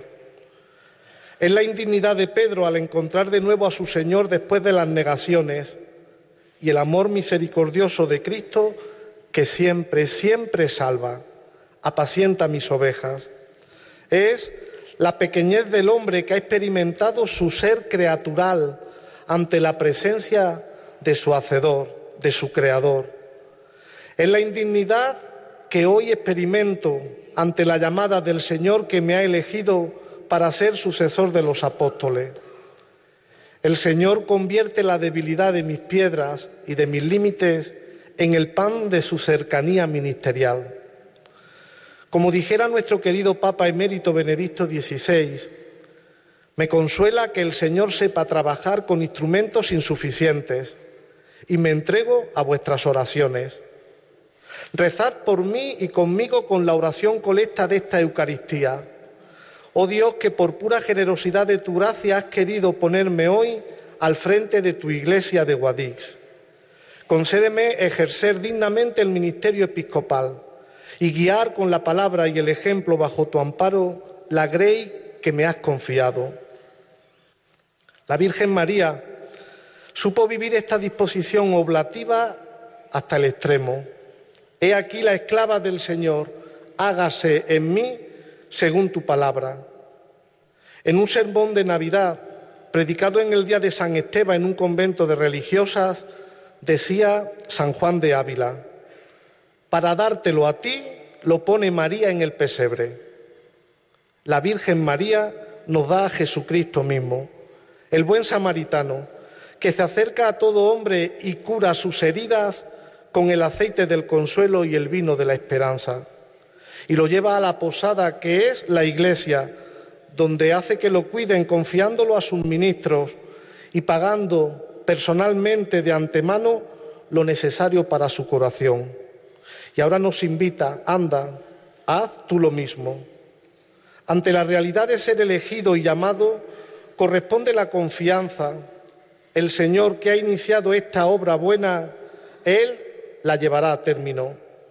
Con la oración sobre las ofrendas, rezad por mí y conmigo para que el Señor aumente en mí el espíritu de servicio y lleve a término lo que me ha entregado sin mérito propio. En palabras de Santa Teresita me dice hoy, confianza, es la mano de Jesús que dirige todo. Inicio con alegría la misión que acabo de recibir del mismo Cristo por manos de los apóstoles en la Iglesia, habiendo sido agregado al colegio episcopal por la plenitud del sacramento del orden. Colegio apostólico que sucede a los doce, presididos por uno que preside, guía y confirma, el Santo Padre Francisco que ocupa el lugar de Pedro. Me dirijo con afecto al señor Nuncio, apostólico de su santidad en España, Agradezco su presencia en esta celebración y su buen servicio en la Iglesia de España. Aprovecho también para felicitarlo por el 25 aniversario de su episcopado. Le pido, señor Nuncio, que haga llegar al Papa mi afecto filial y mi gratitud por la confianza que me ha dispensado al nombrarme sucesor de los apóstoles y enviarme a presidir la iglesia que camina en Guadix. Pido al Señor que mi ministerio sirva siempre para que el pueblo de Dios que camina en esta iglesia particular siga siempre fiel al magisterio del Papa y de los obispos en comunión con él. Saludo a los señores cardenales, arzobispos y obispos que hoy nos honran con su presencia en esta celebración, expresando nuestra comunión afectiva y efectiva en el colegio episcopal. La acogida fraterna que me habéis manifestado desde el momento en que se hizo público mi nombramiento ha sido sin duda uno de los consuelos con los que el Señor ha querido acercarme por medio de vosotros su presencia y la verdad de la comunión eclesial. Queridos sacerdotes, amigos y fieles de mi diócesis de origen, Córdoba, saludo a los de San Francisco Solano de Montilla, Santo Domingo de Guzmán y San Mateo de Lucena, a los de San Miguel y Nuestra Señora de la Merced en Córdoba, parroquias donde he ejercido mi ministerio sacerdotal como párroco. Con vosotros he aprendido que servir a los hombres es la tarea y el gozo del pastor, y a la vez es en este servicio y en la comunidad orante donde encuentra su verdadero sustento. Qué bella es la caridad pastoral. Como decía el santo obispo de Hipona, lo más temible en este cargo es el peligro de complacernos más en su aspecto honorífico que en la utilidad que reporta vuestra salvación. Mas si por un lado me aterroriza lo que soy para vosotros, por otro me consuela lo que soy con vosotros. Soy obispo para vosotros, soy cristiano con vosotros. Los distintos destinos pastorales han configurado mi vida personal y sacerdotal. Habéis sido el regalo más preciado que Cristo me ha donado en mi sacerdocio. Cuántos testigos verdaderos y silenciosos del Evangelio. Cuántos buenos cristianos y almas grandes me he encontrado y me han ayudado a alimentar mi propia vida cristiana y mi vida sacerdotal. Gracias. Gracias por haberme regalado a Cristo en vuestras vidas en vuestras historias personales, en vuestros gozos y en vuestras cruces. Mi gratitud especial a quienes han sido hoy mis obispos consagrantes y que han acompañado mi sacerdocio en Córdoba. Querido don Javier, querido don Juan José y querido don Demetrio, gracias, porque solamente el Señor podrá pagar y bendecir tantos dones recibidos desde vuestro ministerio. Hasta el momento de mi nombramiento episcopal he colaborado con don Demetrio muy cercanamente como vicario general. Quiero agradecerle que siempre, pero más intensamente en estos dos meses, ha sido un verdadero padre y un ángel custodio de mis primeros pasos en esta nueva etapa episcopal. Gracias, don Demetrio, por todo el cariño e interés que ha puesto en ayudarme en mi incorporación a este ministerio y a mi querida iglesia de Guadix. Y felicidades, hoy hace 44 años que el Señor lo hacía sacerdote para toda la eternidad. Y qué alegría poder compartir este ministerio apostólico con hermanos a los que estuve unido primero como seminarista en el seminario y después en el presbiterio diocesano de Córdoba. Don Santiago obispo auxiliar de Sevilla, y don Mario, obispo de Bilbao. Cuando miro mi vida a la luz de la providencia divina y de todos sus regalos, mi pensamiento se dirige agradecido, en primer lugar, a vosotros, queridísimos padres, que siempre habéis sabido darlo todo en grandes dosis de sacrificio por mi bien. Os agradezco haber sido para mí el verdadero libro para entender el valor del trabajo y el servicio sencillo en la vida cotidiana. Papá, mamá, gracias por haber sido el mejor ejemplo para leer en las dificultades y en las contrariedades la sabiduría de la cruz que conduce siempre a la vida. Querida hermana, cuñado, sobrinos, familia y paisanos de Villafranca, mi pueblo natal. Compartimos raíces que fortalecen nuestra vida y nuestra fe. Os agradezco a todos vuestra presencia numerosa aquí esta mañana, vuestras oraciones y tanta alegría cristiana como en estos meses habéis expresado, porque el Señor ha llamado a un villafranqueño para ser obispo. Ponedme en el corazón de la Virgen de los Remedios. Pero hoy, sobre todo, quiero saludaros y agradeceros vuestra oración a vosotros, mi familia, hermanos y hermanas de la Iglesia de Guadix. Saludo y felicito en primer lugar a don Ginés, que con su trabajo y entrega me pasa un testigo hermoso y bello. Solamente pido al Señor que siga bendiciendo su labor en Getafe y como Él tantas veces me ha dicho y me ha comunicado, que seas al menos tan feliz como yo he sido en esta tierra.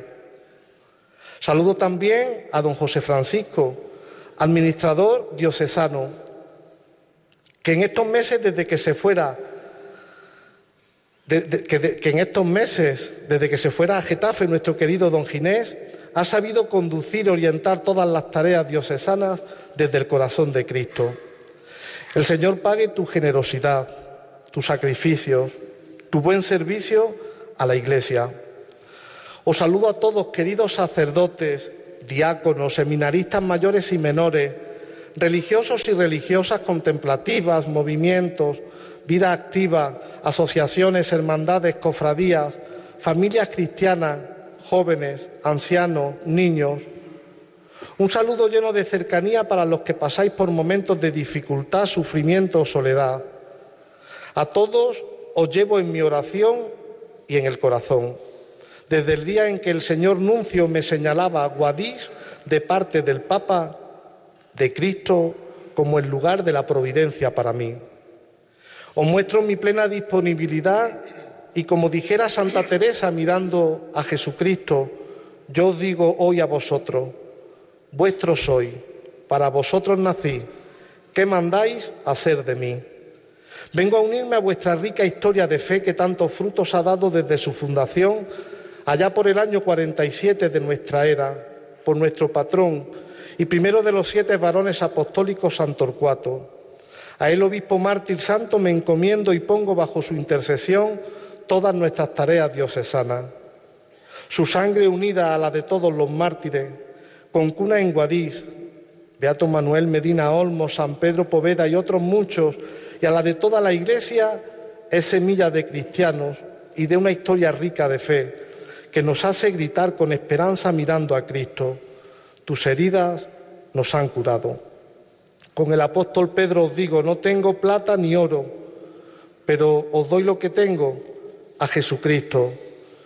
Deseo que me permitáis caminar con vosotros como un hermano enviado por el Señor, que viene a unirse a los trabajos duros que lleváis adelante por el Evangelio, y que quiere serviros y estar cerca especialmente de los más pobres y quienes peor lo pasan. Permitidme un saludo especial y mi agradecimiento para todos los que os habéis esmerado en la preparación de esta solemne celebración. Antes de ayer pude saludar a los voluntarios, en gran parte procedentes de las diferentes hermandades y cofradías, a los que quiero mostrar mi respeto y agradecimiento por su servicio eclesial hoy.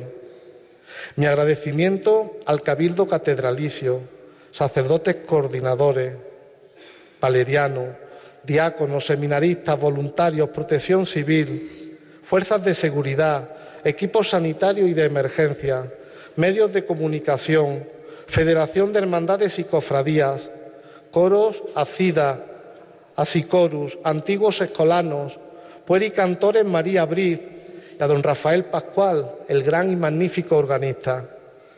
Saludo también con respeto a las excelentísimas autoridades civiles, militares, judiciales y educativas de la Comunidad Autónoma de Andalucía, de la provincia de Granada y de la diócesis de Guadix, así como a los venidos desde Córdoba, desde Lucena, desde Villafranca. Saludo especialmente y agradezco todo el trabajo y toda la disponibilidad a la señora alcaldesa y al excelentísimo Ayuntamiento de Guadix. Gracias por vuestra presencia que pone de manifiesto la llamada a trabajar juntos por el bien común y la dignidad del hombre, que nunca puede ser encarcelada en una existencia ajena a lo trascendente, donde todo termina esclavo de sí mismo. Contad siempre con mi oración en vuestra delicada y difícil función civil. Quiera el Señor que siempre podamos trabajar en la construcción de un tejido social donde todo creyente se encuentre respetado en sus expresiones religiosas. Guadix es tierra de María.